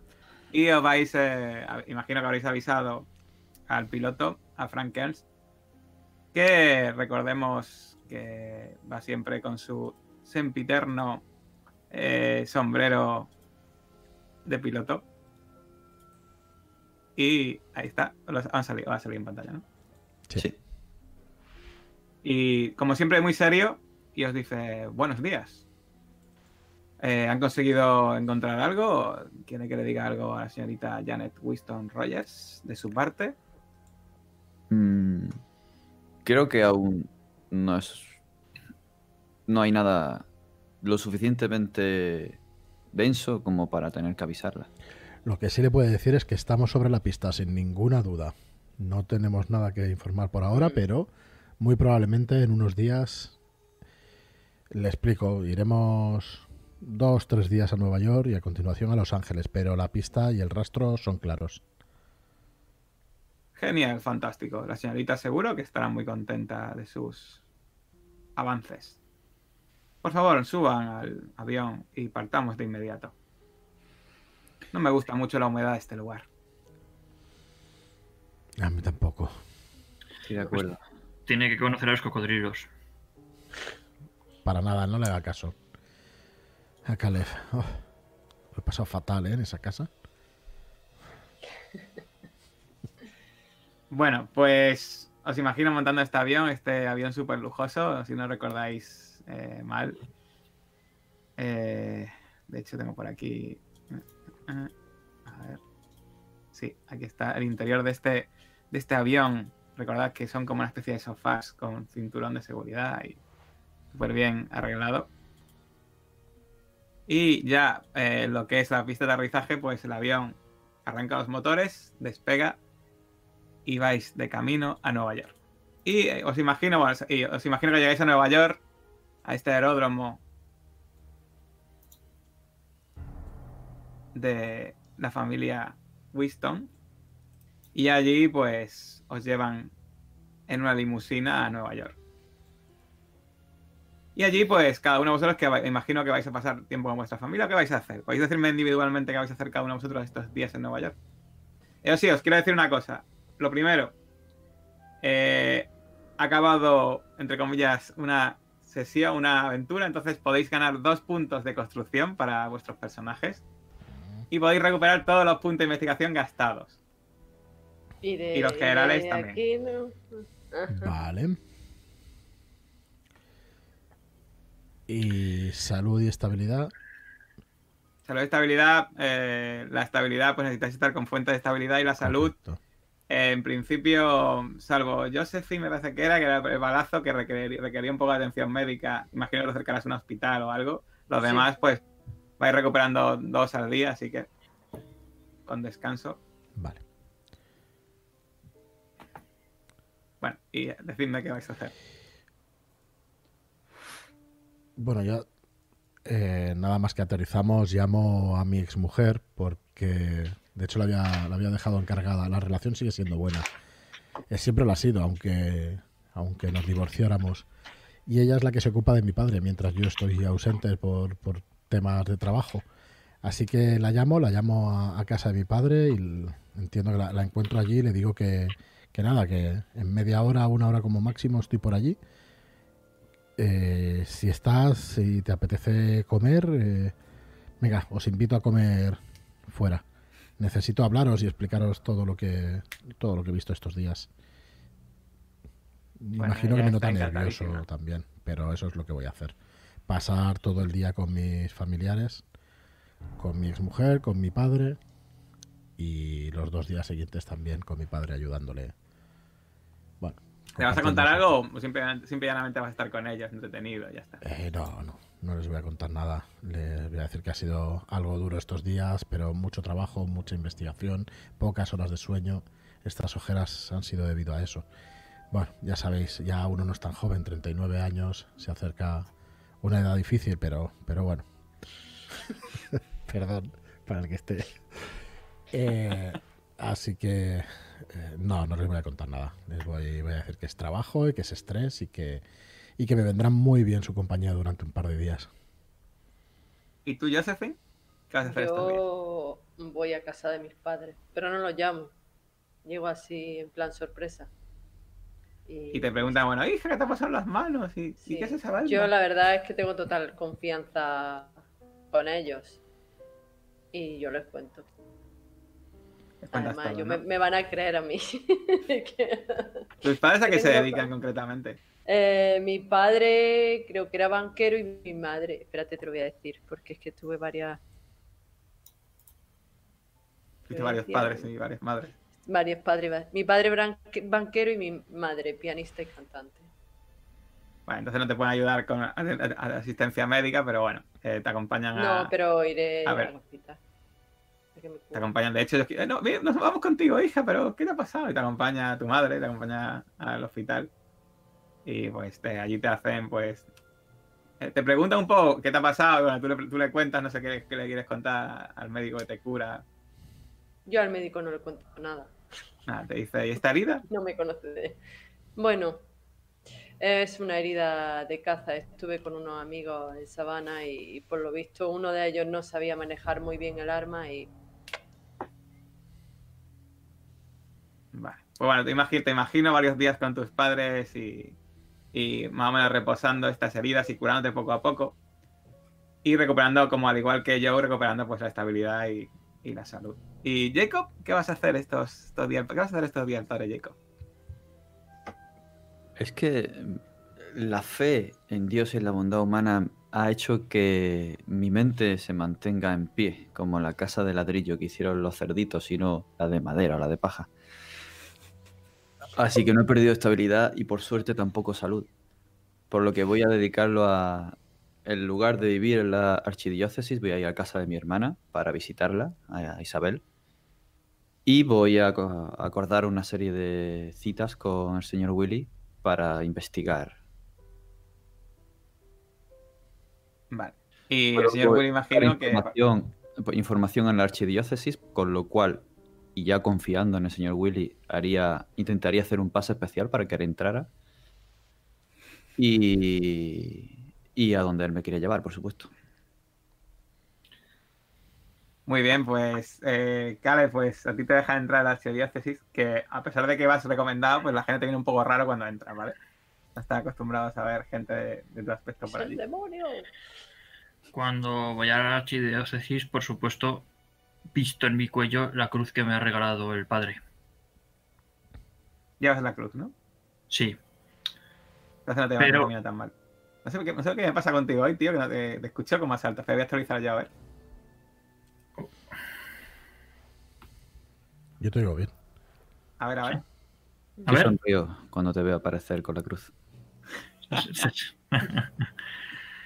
Bien, lo que. Pero Caleb sí que ha perdido parte de su, por otro lado, abundante estabilidad mental. Y va a visitar lo primero a su abuelo. Lo primero quiere rendir culto a la familia. Y lo va a visitar al hogar familiar, al hogar eh, que tienen en Harlem, en uno de los peores barrios de la ciudad. Pero tras esto, y enlazando con los asuntos pendientes que tienen con el padre Clark, va a ver a su mentor. Va a ver a Harvey Spencer Lewis. Y le pone al tanto de las investigaciones, porque Harvey Spencer Lewis es la persona que tendría que estar investigando esto. Lo que pasa que no es un investigador de campo. Bueno, pues él llega a unas conclusiones relativamente parecidas a las que tenías tú. Eh, que ahí hay algo. Hay algo del más allá actuando ahí. Y que sin duda todavía habéis rascado la superficie. Y con el dominio que tiene de, de la ciudad, sobre todo, de conocimiento dentro de la ciudad, yo digo si dentro de la orden eh, hay algún tipo de conocimiento que nos pudiera ser de utilidad para esto. Te dice que si quieres saber un poco más del Imperio Axum, te recomienda un lugar, una, una tienda, una pequeña tienda donde venden volúmenes que seguramente te puedan interesar. Vale, pues eh, cuando llega el momento de la cita que tenemos con el padre Clark, le indico este lugar. Bueno, pues es una pequeña tienda eh, en Manhattan, una pequeña tienda de ocultismo, donde venden un poco de todo, pero que cuyo excéntrico tendero, cuando le preguntas sobre el Imperio Axum, te dice, ah, sí, por supuesto. Y te saca un libro, un libro un poco desgas- desgastado, pero que sin duda cuando lo compras, eh, con el dinero, el generoso dinero que os dio Janet Winston Rogers, vas a saber que tiene varios, lo que parece que son como conjuros y glifos de todo tipo de este imperio y bueno, pues obeliscos y un montón de eh, figuras arquitectónicas relacionadas con este imperio. Sin embargo, eh, imagino que tanto tú como el padre lo miráis a profundidad y ninguno de los lugares viene nada relacionado con todo lo que habéis encontrado hasta ahora, con este mentiroso del más allá, ni con las bocas, ni nada. Pero sí que acabáis encontrando el mismo glifo que tenéis en la piedra. El mismo obelisco. El mismo glifo. glifo. Ah, el mismo grifo, eso es, sí. Eh, ¿Pone algún tipo de descripción? No, simplemente pone, está, en la descripción es que sirve- es, una, es un glifo protector. Para evitar, bueno, de hecho, lo que os leí antes, te lo voy a otra vez de forma literal, ¿vale? Ok. Es un glifo... eh, eh, para bloquear hechizos de espionaje y vigilancia mística.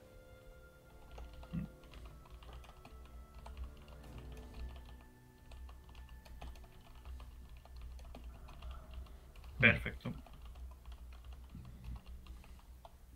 Sí, bueno, eh, si quieres incluso, venga, un poquito más incluso, te puedo decir que este símbolo eh, dice que eh, apenas sirve para proteger unos pocos metros de distancia. Ay, Vamos a tener que dormir en comuna. así es. Eh, Pues sí. vale. Yo saco a mi padre a pasear No me siento los cómodo. tres días que está, perdón. Los tres días que No, hemos estado allí en el Eh, maletín. Ahora se está viendo con Decía. ¿Ahora? Ahora. Vale. Decía que los tres días que pasamos en Nueva York eh, eh, le he pedido al padre Clark una pequeña cantidad de, de ese, de ese fondo que tiene para alquilar un coche y, y poder practicar. Eh, salgo cada mañana con mi padre a darle, a darle un paseo y así me voy a subir un puntito en conducir. Que nos va a hacer falta, buena Pues falta. tu padre te reprende y te dice que esto lo tienes que haber hecho hace, lo tienes que haber hecho hace años. Que ya te, mira que te dijo IBS de salir a conducir, de salir a conducir, pero nada. Hace muchos, hace muchos años, padre, pero al final ya sabe que, bueno, somos un poco cabezones en la familia, pero sí, sí. Por, por supuesto, al final, a la Pero fuerza. tú siempre decías que como vivías en Nueva York, ¿para qué querías conducir? ¿no? Que siempre había... Correcto. A la fuerza tal. ahogan.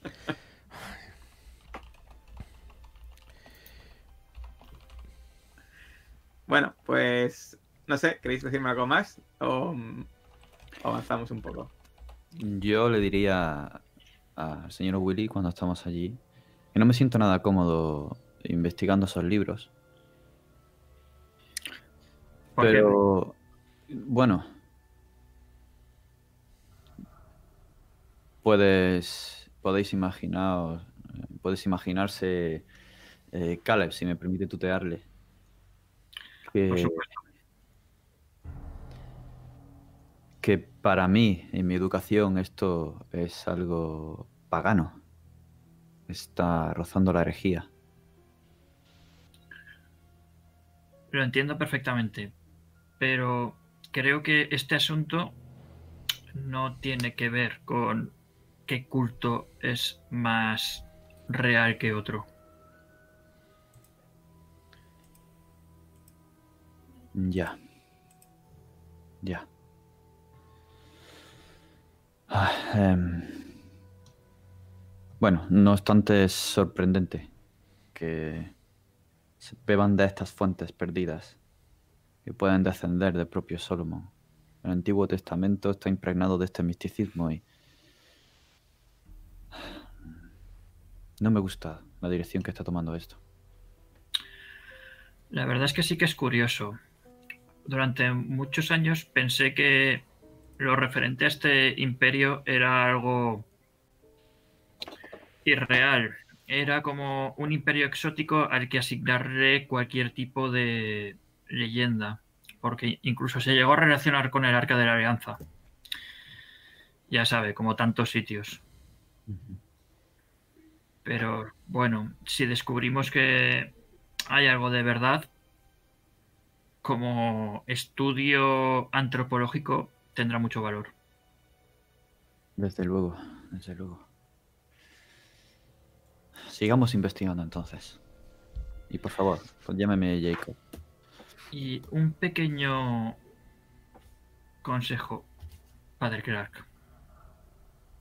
No voy a poder tutearle, perdón. Haga caso de las protecciones, aunque no crea en ellas. Este grupo es tan fuerte como el conjunto de sus miembros. Ah, En eso no sé si voy a poder ayudarle. El Señor es mi pastor, nada me falta, ya sabe. Sí, pero el, el Señor no provee de protecciones contra este tipo de peligros, o al menos no que yo conozca, y creo que usted tampoco. Si es que es real. Ese Golgoroth. Y no es una Bueno. cara más del maligno. Es real el libro que se le ha quemado a la señorita Warren. Las heridas que tenía en la mano eran reales. ¿No es suficiente prueba? Ya veo que no. Aún estoy dudando. Mi alma está dividida como las aguas que dividió Moisés. Bien, espero que cuando entren en razón no sea demasiado tarde. Bueno, yo- hay. Perdón, una cosilla. Eh. Eh, si miráis algo relacionado a la archidiócesis del Imperio Axum, bueno, pues encontráis pues, cosas relacionadas con la historia, al pasado común que tiene este imperio que tuvo al final con el cristianismo. Porque al final se adoptó parte del imperio este adoptó el cristianismo, pero bueno, aparte de, aparte de todas estas cosas, pues no encontráis ya nada que resulte de interés. Y yo, salvo que me quedáis lo contrario, pues imagino que después de tres días vais a ir al avión de nuevo, ¿no? Este aeródromo de la familia Winston. Allí va a estar eh, Frank Ernst, el- este piloto, esperándoos como un reloj. Y tan serio como siempre, y con su mirada totalmente sin ningún tipo de alegría en sus ojos. Bueno, pues eh, he hablado con la señorita Janet Winston Rogers y dice que está totalmente está totalmente eh, dispuesta a que sigan ustedes investigando como están haciendo y, y por favor les, les anima a que continúen con su investigación y que por favor cuando averigüen cualquier tipo de detalle me lo digan a mí para que yo se lo comunique a ella.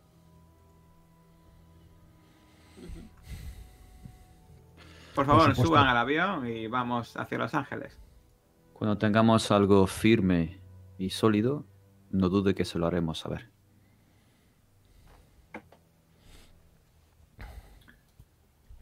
Bueno, Cuando, Pues- cuando estamos en el avión, una cosa, les pregunto a los compañeros eh, si tenemos algún medio de contacto directo con que no sea el piloto, con la señorita. Eh, Sí, tenemos su teléfono, ¿no? Tú eres la Sí, que, creo que más la conocías. Sí, Creo que dio su el teléfono, teléfono, sus datos. Sí. Eso que nos ha dicho el piloto, quiero escucharlo de voz de, de nuestra ¿quieres llamarla? Contratista. Sí, eh, pero cuando estemos en Los Ángeles. Ya más adelante, no hay problema. Pues nada, yo os imagino que montáis en el avión, os ponéis este cinturón de seguridad tan cómodamente cómodamente así sentados en, este avión que vuelve a hacer este ruido tan fuerte cuando despega y vais en dirección a Los Ángeles. Los Ángeles, eso sí, está en la otra punta de Estados Unidos y obviamente eh, tardáis, eh, tardáis pues bastantes horas. Y no solo eso, sino que tenéis incluso que repostar más o menos a mitad, a mitad de camino. ¿Sabéis que este avión en realidad, este Douglas DC-2, está preparado incluso para vuelos interoceánicos? O sea que en principio igual llegaría bastante justo para Los Ángeles sin tener que repostar. Pero Frank es un piloto experimentado y decide pues a mitad de camino pues eh, repostar y acabáis llegando pues eh, por la tarde a Nueva York. Nueva York, vale, voy a cambiar un momentín ya la música. O sea, Nueva York, Los Ángeles, perdón. Baja un poquito. Esta música no ha sido sonada hasta ahora. La palabra pujante ni siquiera empieza a describir el explosivo crecimiento de Los Ángeles y el sur de California en la década de los años 30. Entre el 1920 y 1930 su población creció más del doble, desde unos 575.000 habitantes hasta más de 1.225.000 habitantes. Y a finales, de los, a finales de los 30 incluso ya llegó al millón y medio de habitantes. En contraste con las grandes ciudades del este de Estados Unidos, la población de Los Ángeles está distribuida de forma dispersa. Una importante red de ferrocarriles y autopistas que anteriormente se consideraban complementarios más que contrapuestos, conectaba a los pequeños municipios como San Pedro, Hollywood e Eagle Rock, que se habían ido anexionando poco a poco a la ciudad de Los Ángeles durante las tres décadas anteriores, así como otras ciudades cercanas, independientes como Long Beach o Glendale. A Los Ángeles, además de dispersa, es una ciudad baja, ya que hay una ordenanza que limita la altura de los edificios dentro del casco urbano a 45 metros como medida de seguridad contra los terremotos. De hecho, es el ayuntamiento de Los Ángeles la única excepción a esta norma con 28 pisos de altura. Y según vais aterrizando, veis como por la ventana, aparte de grandes avenidas con muchas palmeras, veis que hace un día precioso, un día súper soleado. El cielo azul claro solo se ve interrumpido por impresionantes eh, calles donde veis a gente eh, con, eh, vestidas con ropa bastante ligera, con un bronceado bastante pronunciado y con eh, vendedores aquí y allá de naranjas, limones, limas y todo tipo de fruta de esta que parece fuera de lugar en esta época de la, de esta época del año, pero que sin embargo estáis en estáis en el soleado de Los Ángeles, amigos, en California. Y os he dejado, por cierto, en os estoy dejando ahora mismo en la ya sabéis en la parte de ambientación si vais ahí a Los Ángeles Ambientación, estoy poniendo poquito a poco, pasa que lo estoy dejando aquí con cuentagotas, pues eh, imágenes de carteles de cine e incluso anuncios y fotos de Los Ángeles en la actualidad. Incluso una de ellas, que la voy a compartir ahora mismo, se ve de fondo el antiguo cartel de, Hollywood cuando todavía ponía Hollywoodland en el pasado. Y en este aeropuerto norte de Los Ángeles, este aeropuerto, eh, la terminal aérea de Grand Central de Glendale, de un esplendoroso estilo Art Deco, en el norte de la ciudad, es donde aterriza vuestro avión. Y Frank os dice, bueno, pues aquí estamos, eh, como ustedes querían en Los Ángeles. Yo me hospedaré, como siempre, en un, en un hotel, un hostal cerca de, cerca del aeropuerto. Eh, pero ustedes, no sé si quieren esperar aquí o en algún sitio más cercano al centro de la ciudad, ustedes deciden. Como siempre, estaré aquí. Les dejo el teléfono de lo, de del hostal donde voy, a, donde voy a estar, por si quieren llamarme. Y lo que ustedes necesiten, ya saben, aquí estaré. Muchas gracias, Fran. Muchas gracias. Hacia ¿Qué les Y yo os he parece? compartido todas, ¿eh? Vale. Ya las estoy, las estoy montando aquí en, en Roll20. Deja un poquito la música que. que Los Ángeles la música suena cañón.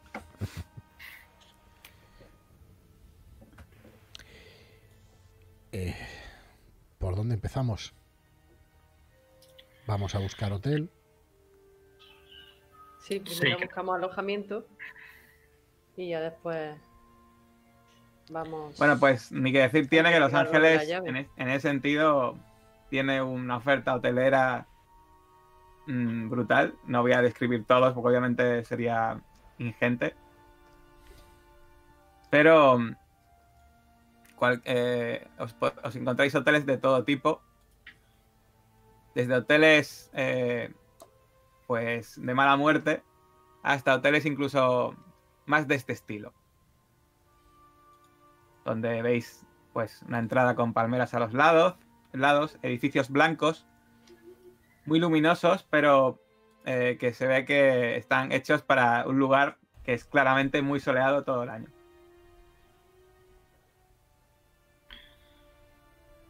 Mi pregunta es, ¿quieren que reservemos un espacio común para los cuatro en vez de cuatro habitaciones?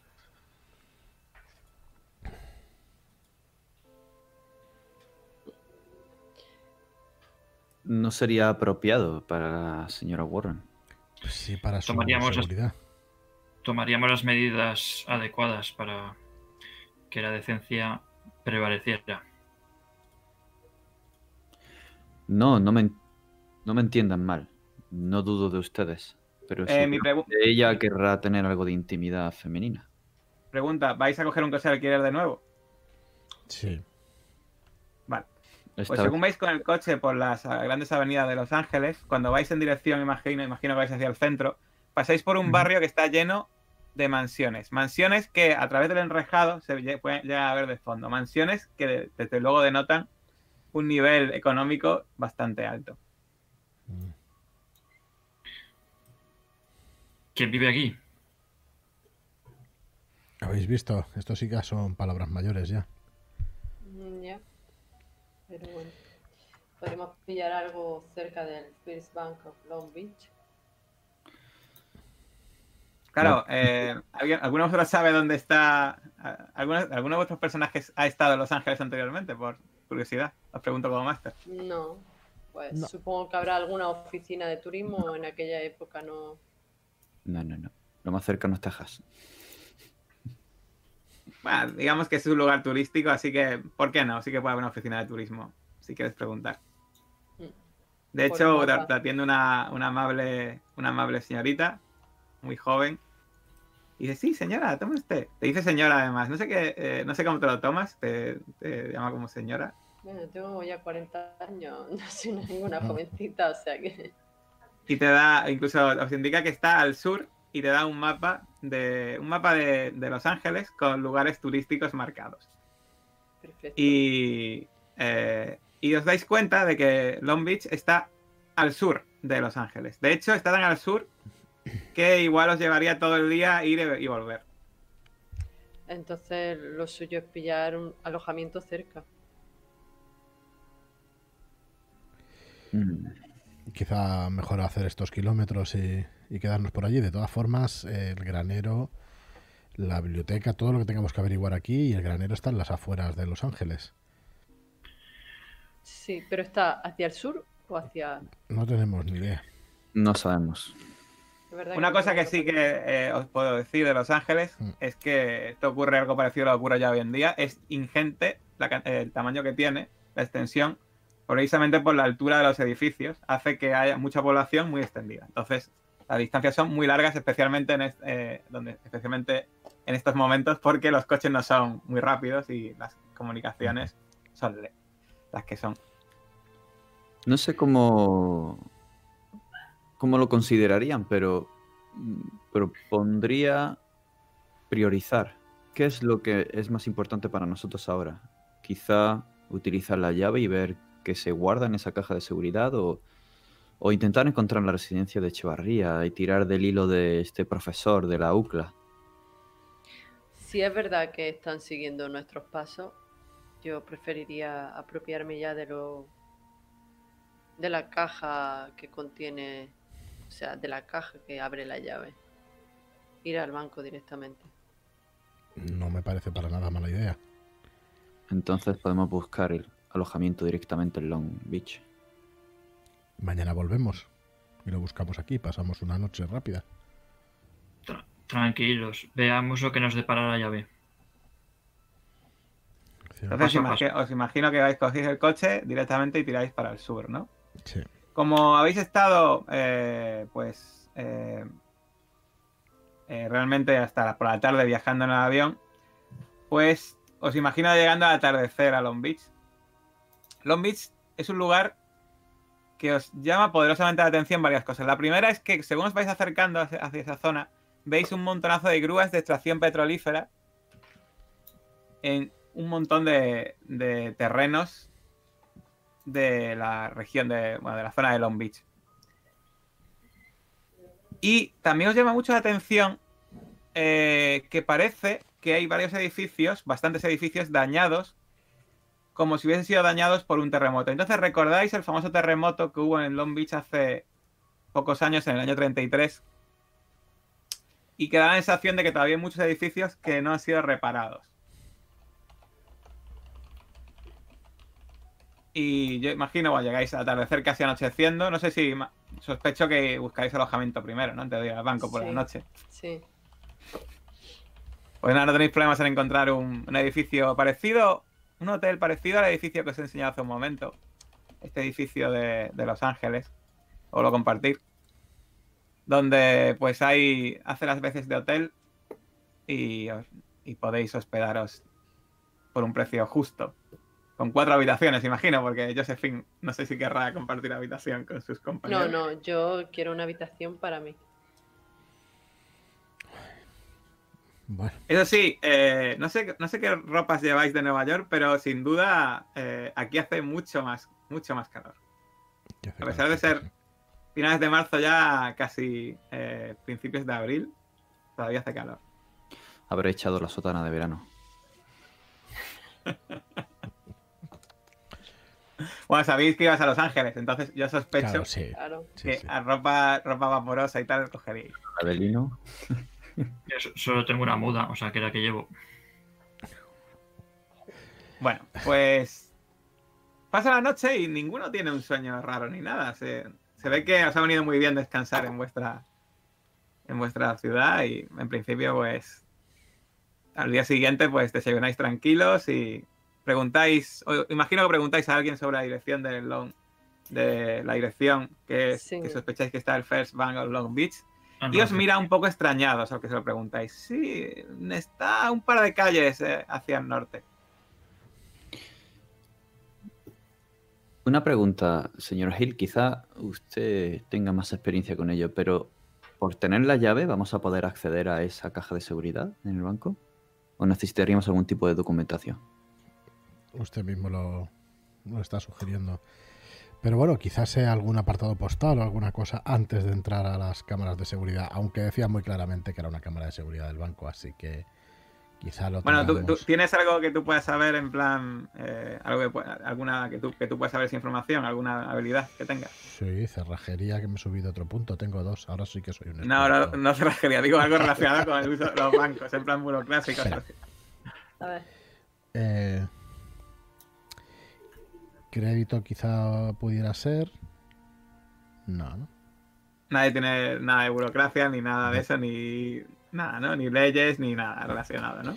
Sí, es Eh, probable. un segundo que reviso, pero creo que no. Eh. Pues, pues no tienes ni idea. si, si con la llave solo se puede, se puede pedir. Pero, la, nota que nos dio el señor Heslow de poder acceder en su casa nos puede Bueno. servir como. Perdona, yo tengo derecho. Tengo dos puntitos en derecho. Tiene dos puntos en derecho. No, bueno, bien, pues bien. pongamos que con eh, que sabes que con esa llave, eh, pues simple y llanamente la llave tiene un numerito y, y se supone que es la llave de la caja de seguridad y es como al portador, ¿vale? Llevas la llave Vale. y quieres esa caja. Y Ya puedes acceder. No se preocupe, señor Clark. Podemos acceder con esta llave. Es al portador. Así que no nos pondrán ningún problema. Me alegro. No me sentiría cómodo si fuera de otra manera. Bueno, a veces hay que hacer lo que no nos hace sentir cómodos, pero no será el caso.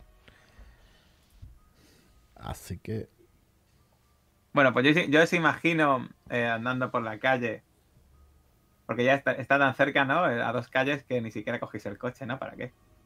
Yo, aún así, no puedo evitar fijarme de manera discreta en los alrededores.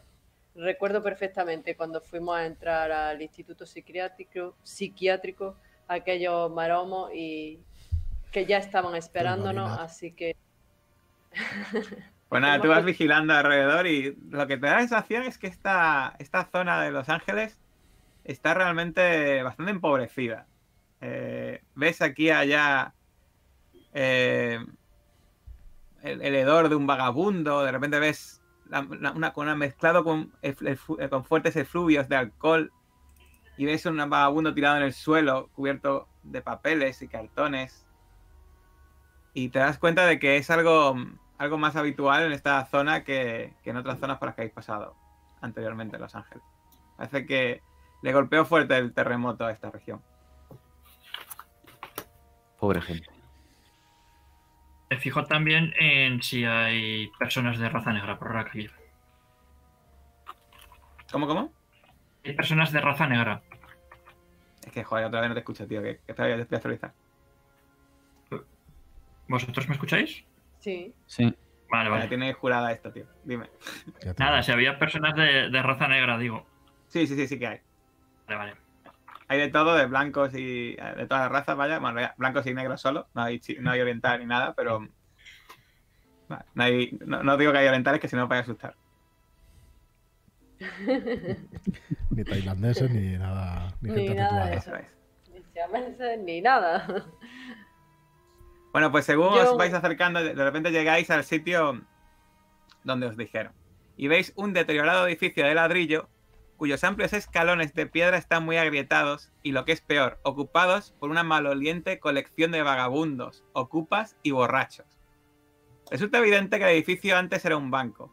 De hecho, podéis, aún podéis ver el nombre de First Bank of Long Beach inscrito en el granito sobre las puertas principales clausuradas con tablones.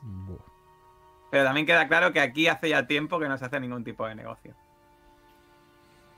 Entonces el contenido de esa caja, yo aún así, el contenido de esa caja,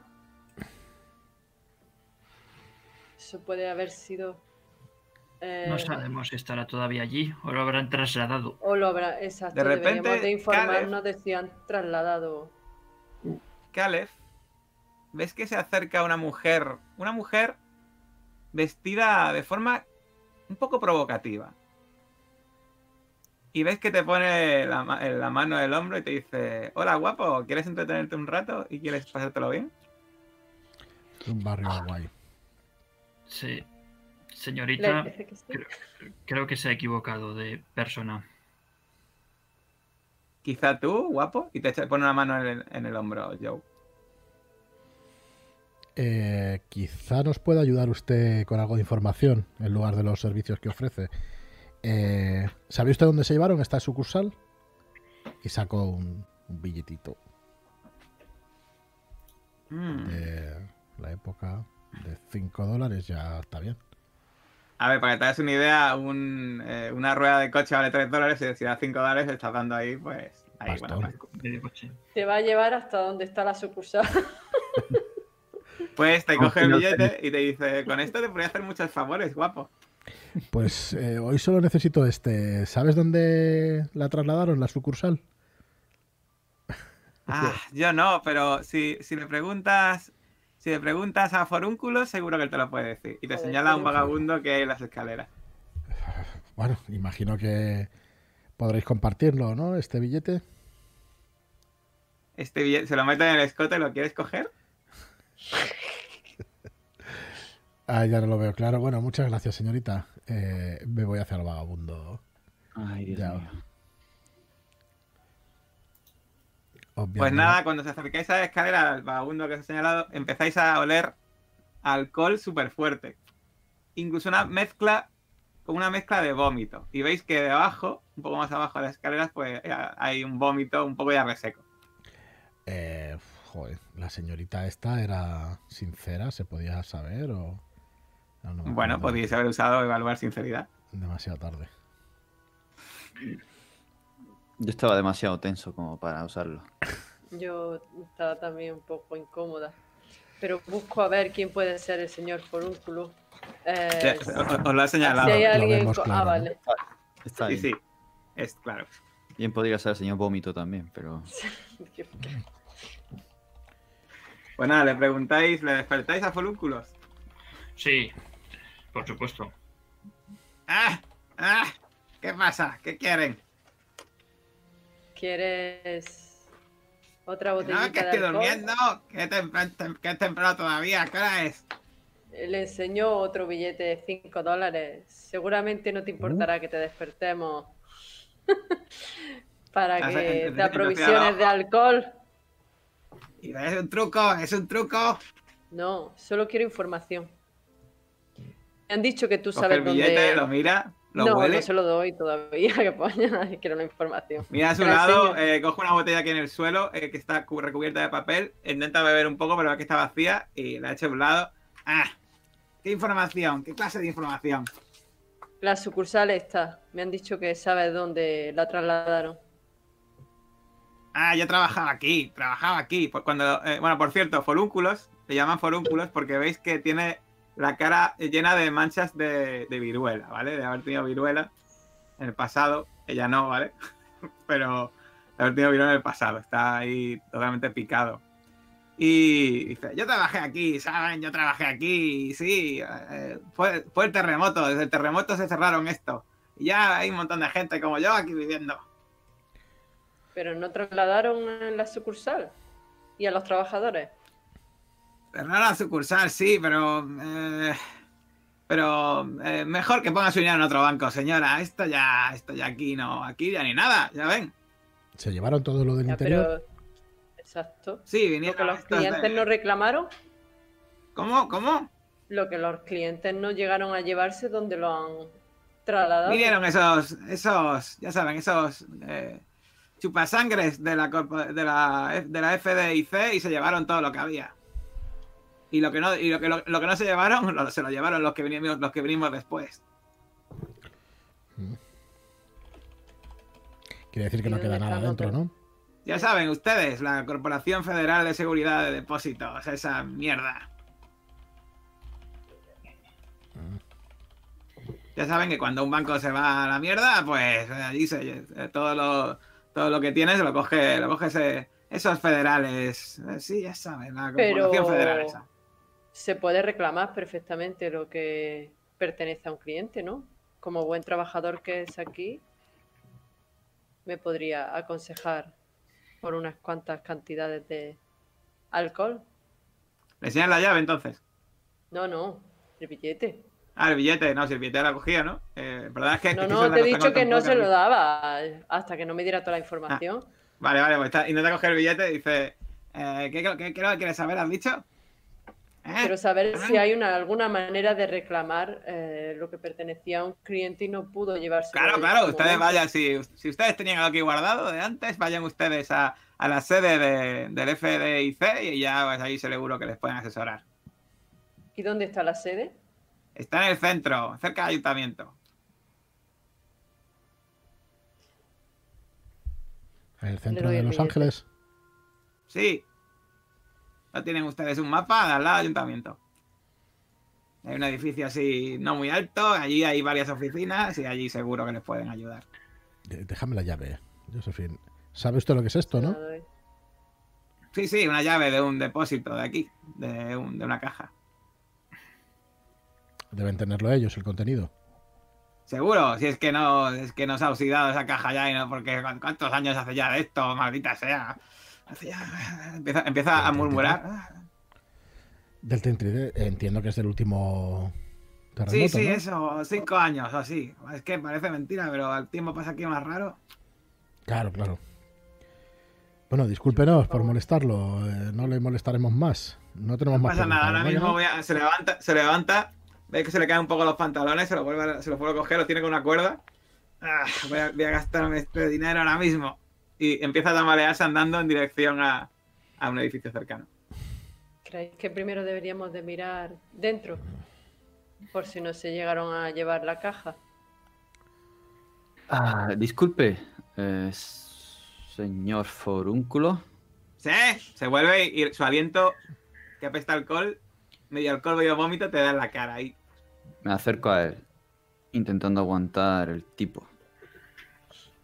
Ah, ¿Hay alguien más que haya venido preguntando por el banco o buscando una caja? A mí personalmente no, pero bueno, siempre vienen gente así despistada como ustedes. Desde hace ya años no viene nadie preguntando por esta, por esta porquería. Ni nadie que haya entrado aquí, ¿no? Mm, No me suena, la verdad. ¿Y por qué no va usted a la avenida Clark Gable, donde está la sede de las Clarisas? Allí podrán ayudarle. Eh, ¿tienen, ¿Tienen más bebida allí? No, hombre, no. No, hombre. No se haga esto. ¿El qué, el qué, señor?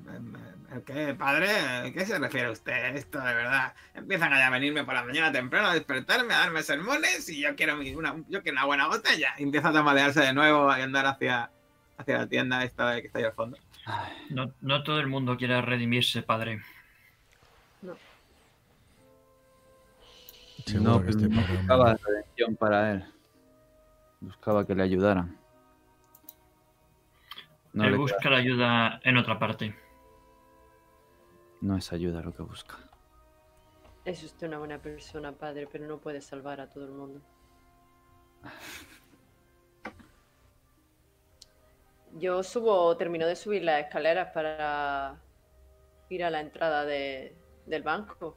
Vale, te das cuenta que la puerta del banco había sido tapada, tapiada con tablones, pero han hecho un agujero y dentro, dentro dirías que escuchas un murmullo y como gente hablando, eh, te viene el olor a alcohol. Qué asco. Yo creo que mejor probamos en el, en la. Corporación Federal de Depósitos y ya después, si allí no está, volvemos. Eh, Efectivamente. sí. Hay un rastro que quizás sí que nos pu- pudieran dar, que es referente a Néctar. Depende de cómo estén los de dentro. Mm. Me agudo. Caleb, me agudo. Sí.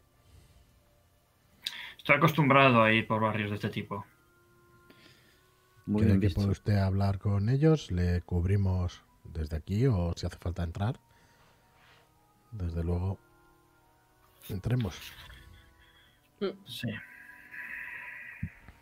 Bueno, pues, Caleb, tú cuando entras, te da un impacto fuerte, no solo ya el olor, el olor que te he dicho de alcohol y tal, sino que ves que hay bastante humareda en el interior, como si estuviesen fumando algo. Algo que cuando lo hueles te huele un poco raro y hasta recuerdas cierto olor a fumaderos de opio o algo así. Y nada, y ves a gente muy colocada por ahí tumbada, algunos por ahí bebiendo, pero la gente está como muy adormilada. Y ves eso, pues que donde había muebles, pues ya hay cosas, hay pues eh, huecos, o, y, si y si queda un mueble, pues está ya destrozado del uso. eh, y ves pues un pasillo muy largo, con varias habitaciones, sin puertas siquiera, todo muy hecho polvo. Busco a alguien de raza negra. pues hay, hay uno así tumbado, en plan, con un con un cigarrillo en la, en la boca, así medio, medio así dormido. El zarandeo. Bien, eh, voy a actualizar, ¿vale? Que no, no, no te escucho. Encontré que pensaba que estaba hablando como el vagabundo ese con la boca puesta. Sí. Sí. ¿Qué quién eres? Hola, hermano. ¿Qué pasa, hermano? ¿Quieres un poco? No, esta mierda no me va. Yo quiero algo más potente y más nuevo. ¿No conocerás algo que llaman néctar? Mm, No me suena esa mierda, hermano. Pero si, lo, si consigues un poco, pasa, pasa, que también quiero probarlo. ¿Con quién podría hablar para conseguir algo? Por aquí no me suena esa mierda, hermano. Si, si consigues un camello que te lo pase, desde luego no va a ser en este, en este tugurio. Muchas gracias, hermano. A ti. ¿De verdad que no quieres una calada? Que esto está cojonudo. No lo dudo, pero quédatelo para ti. Te lo has ganado. Vale. Y, y- y le, le da una calada y se queda otra vez así, medio indispuesto. No, por lo visto no. No es aquí. No, Caleb, lo hemos intentado, pero no, aquí no. No tienen ni idea. J, cuando puedas, que son las ocho y cuarto y estoy yo después liado. Sí, sí, sí, sí. De hecho iba a contar ya. Bueno, pues. Pues en principio, eh, como la única pista en principio que parece que es este Corporación Federal de Seguro de Depósitos, que sabéis que está cerca del ayuntamiento, pues así de mañana temprano volvéis a vuestra al hotel, cogéis el coche y partís de nuevo hacia el norte de la ciudad sin saber qué vais a encontrar en esa corporación de seguro de depósitos. Y estará allí vuestra caja de seguridad. ¿Y qué habrá dentro de esta caja de seguridad? Si queréis ver si está la caja, si hay, si hay algo dentro de la caja, si pueden acceder a la caja o si realmente será un bluff todo esto o saber qué será, pues lo descubriremos en el próximo vídeo de Mentiras Eternas. Muchas gracias a todos por jugar La caja. la eh, y por vernos, por supuesto. Y ya está, como siempre, pues nos vemos en el próximo vídeo. Adiós. Hasta luego. Hasta luego.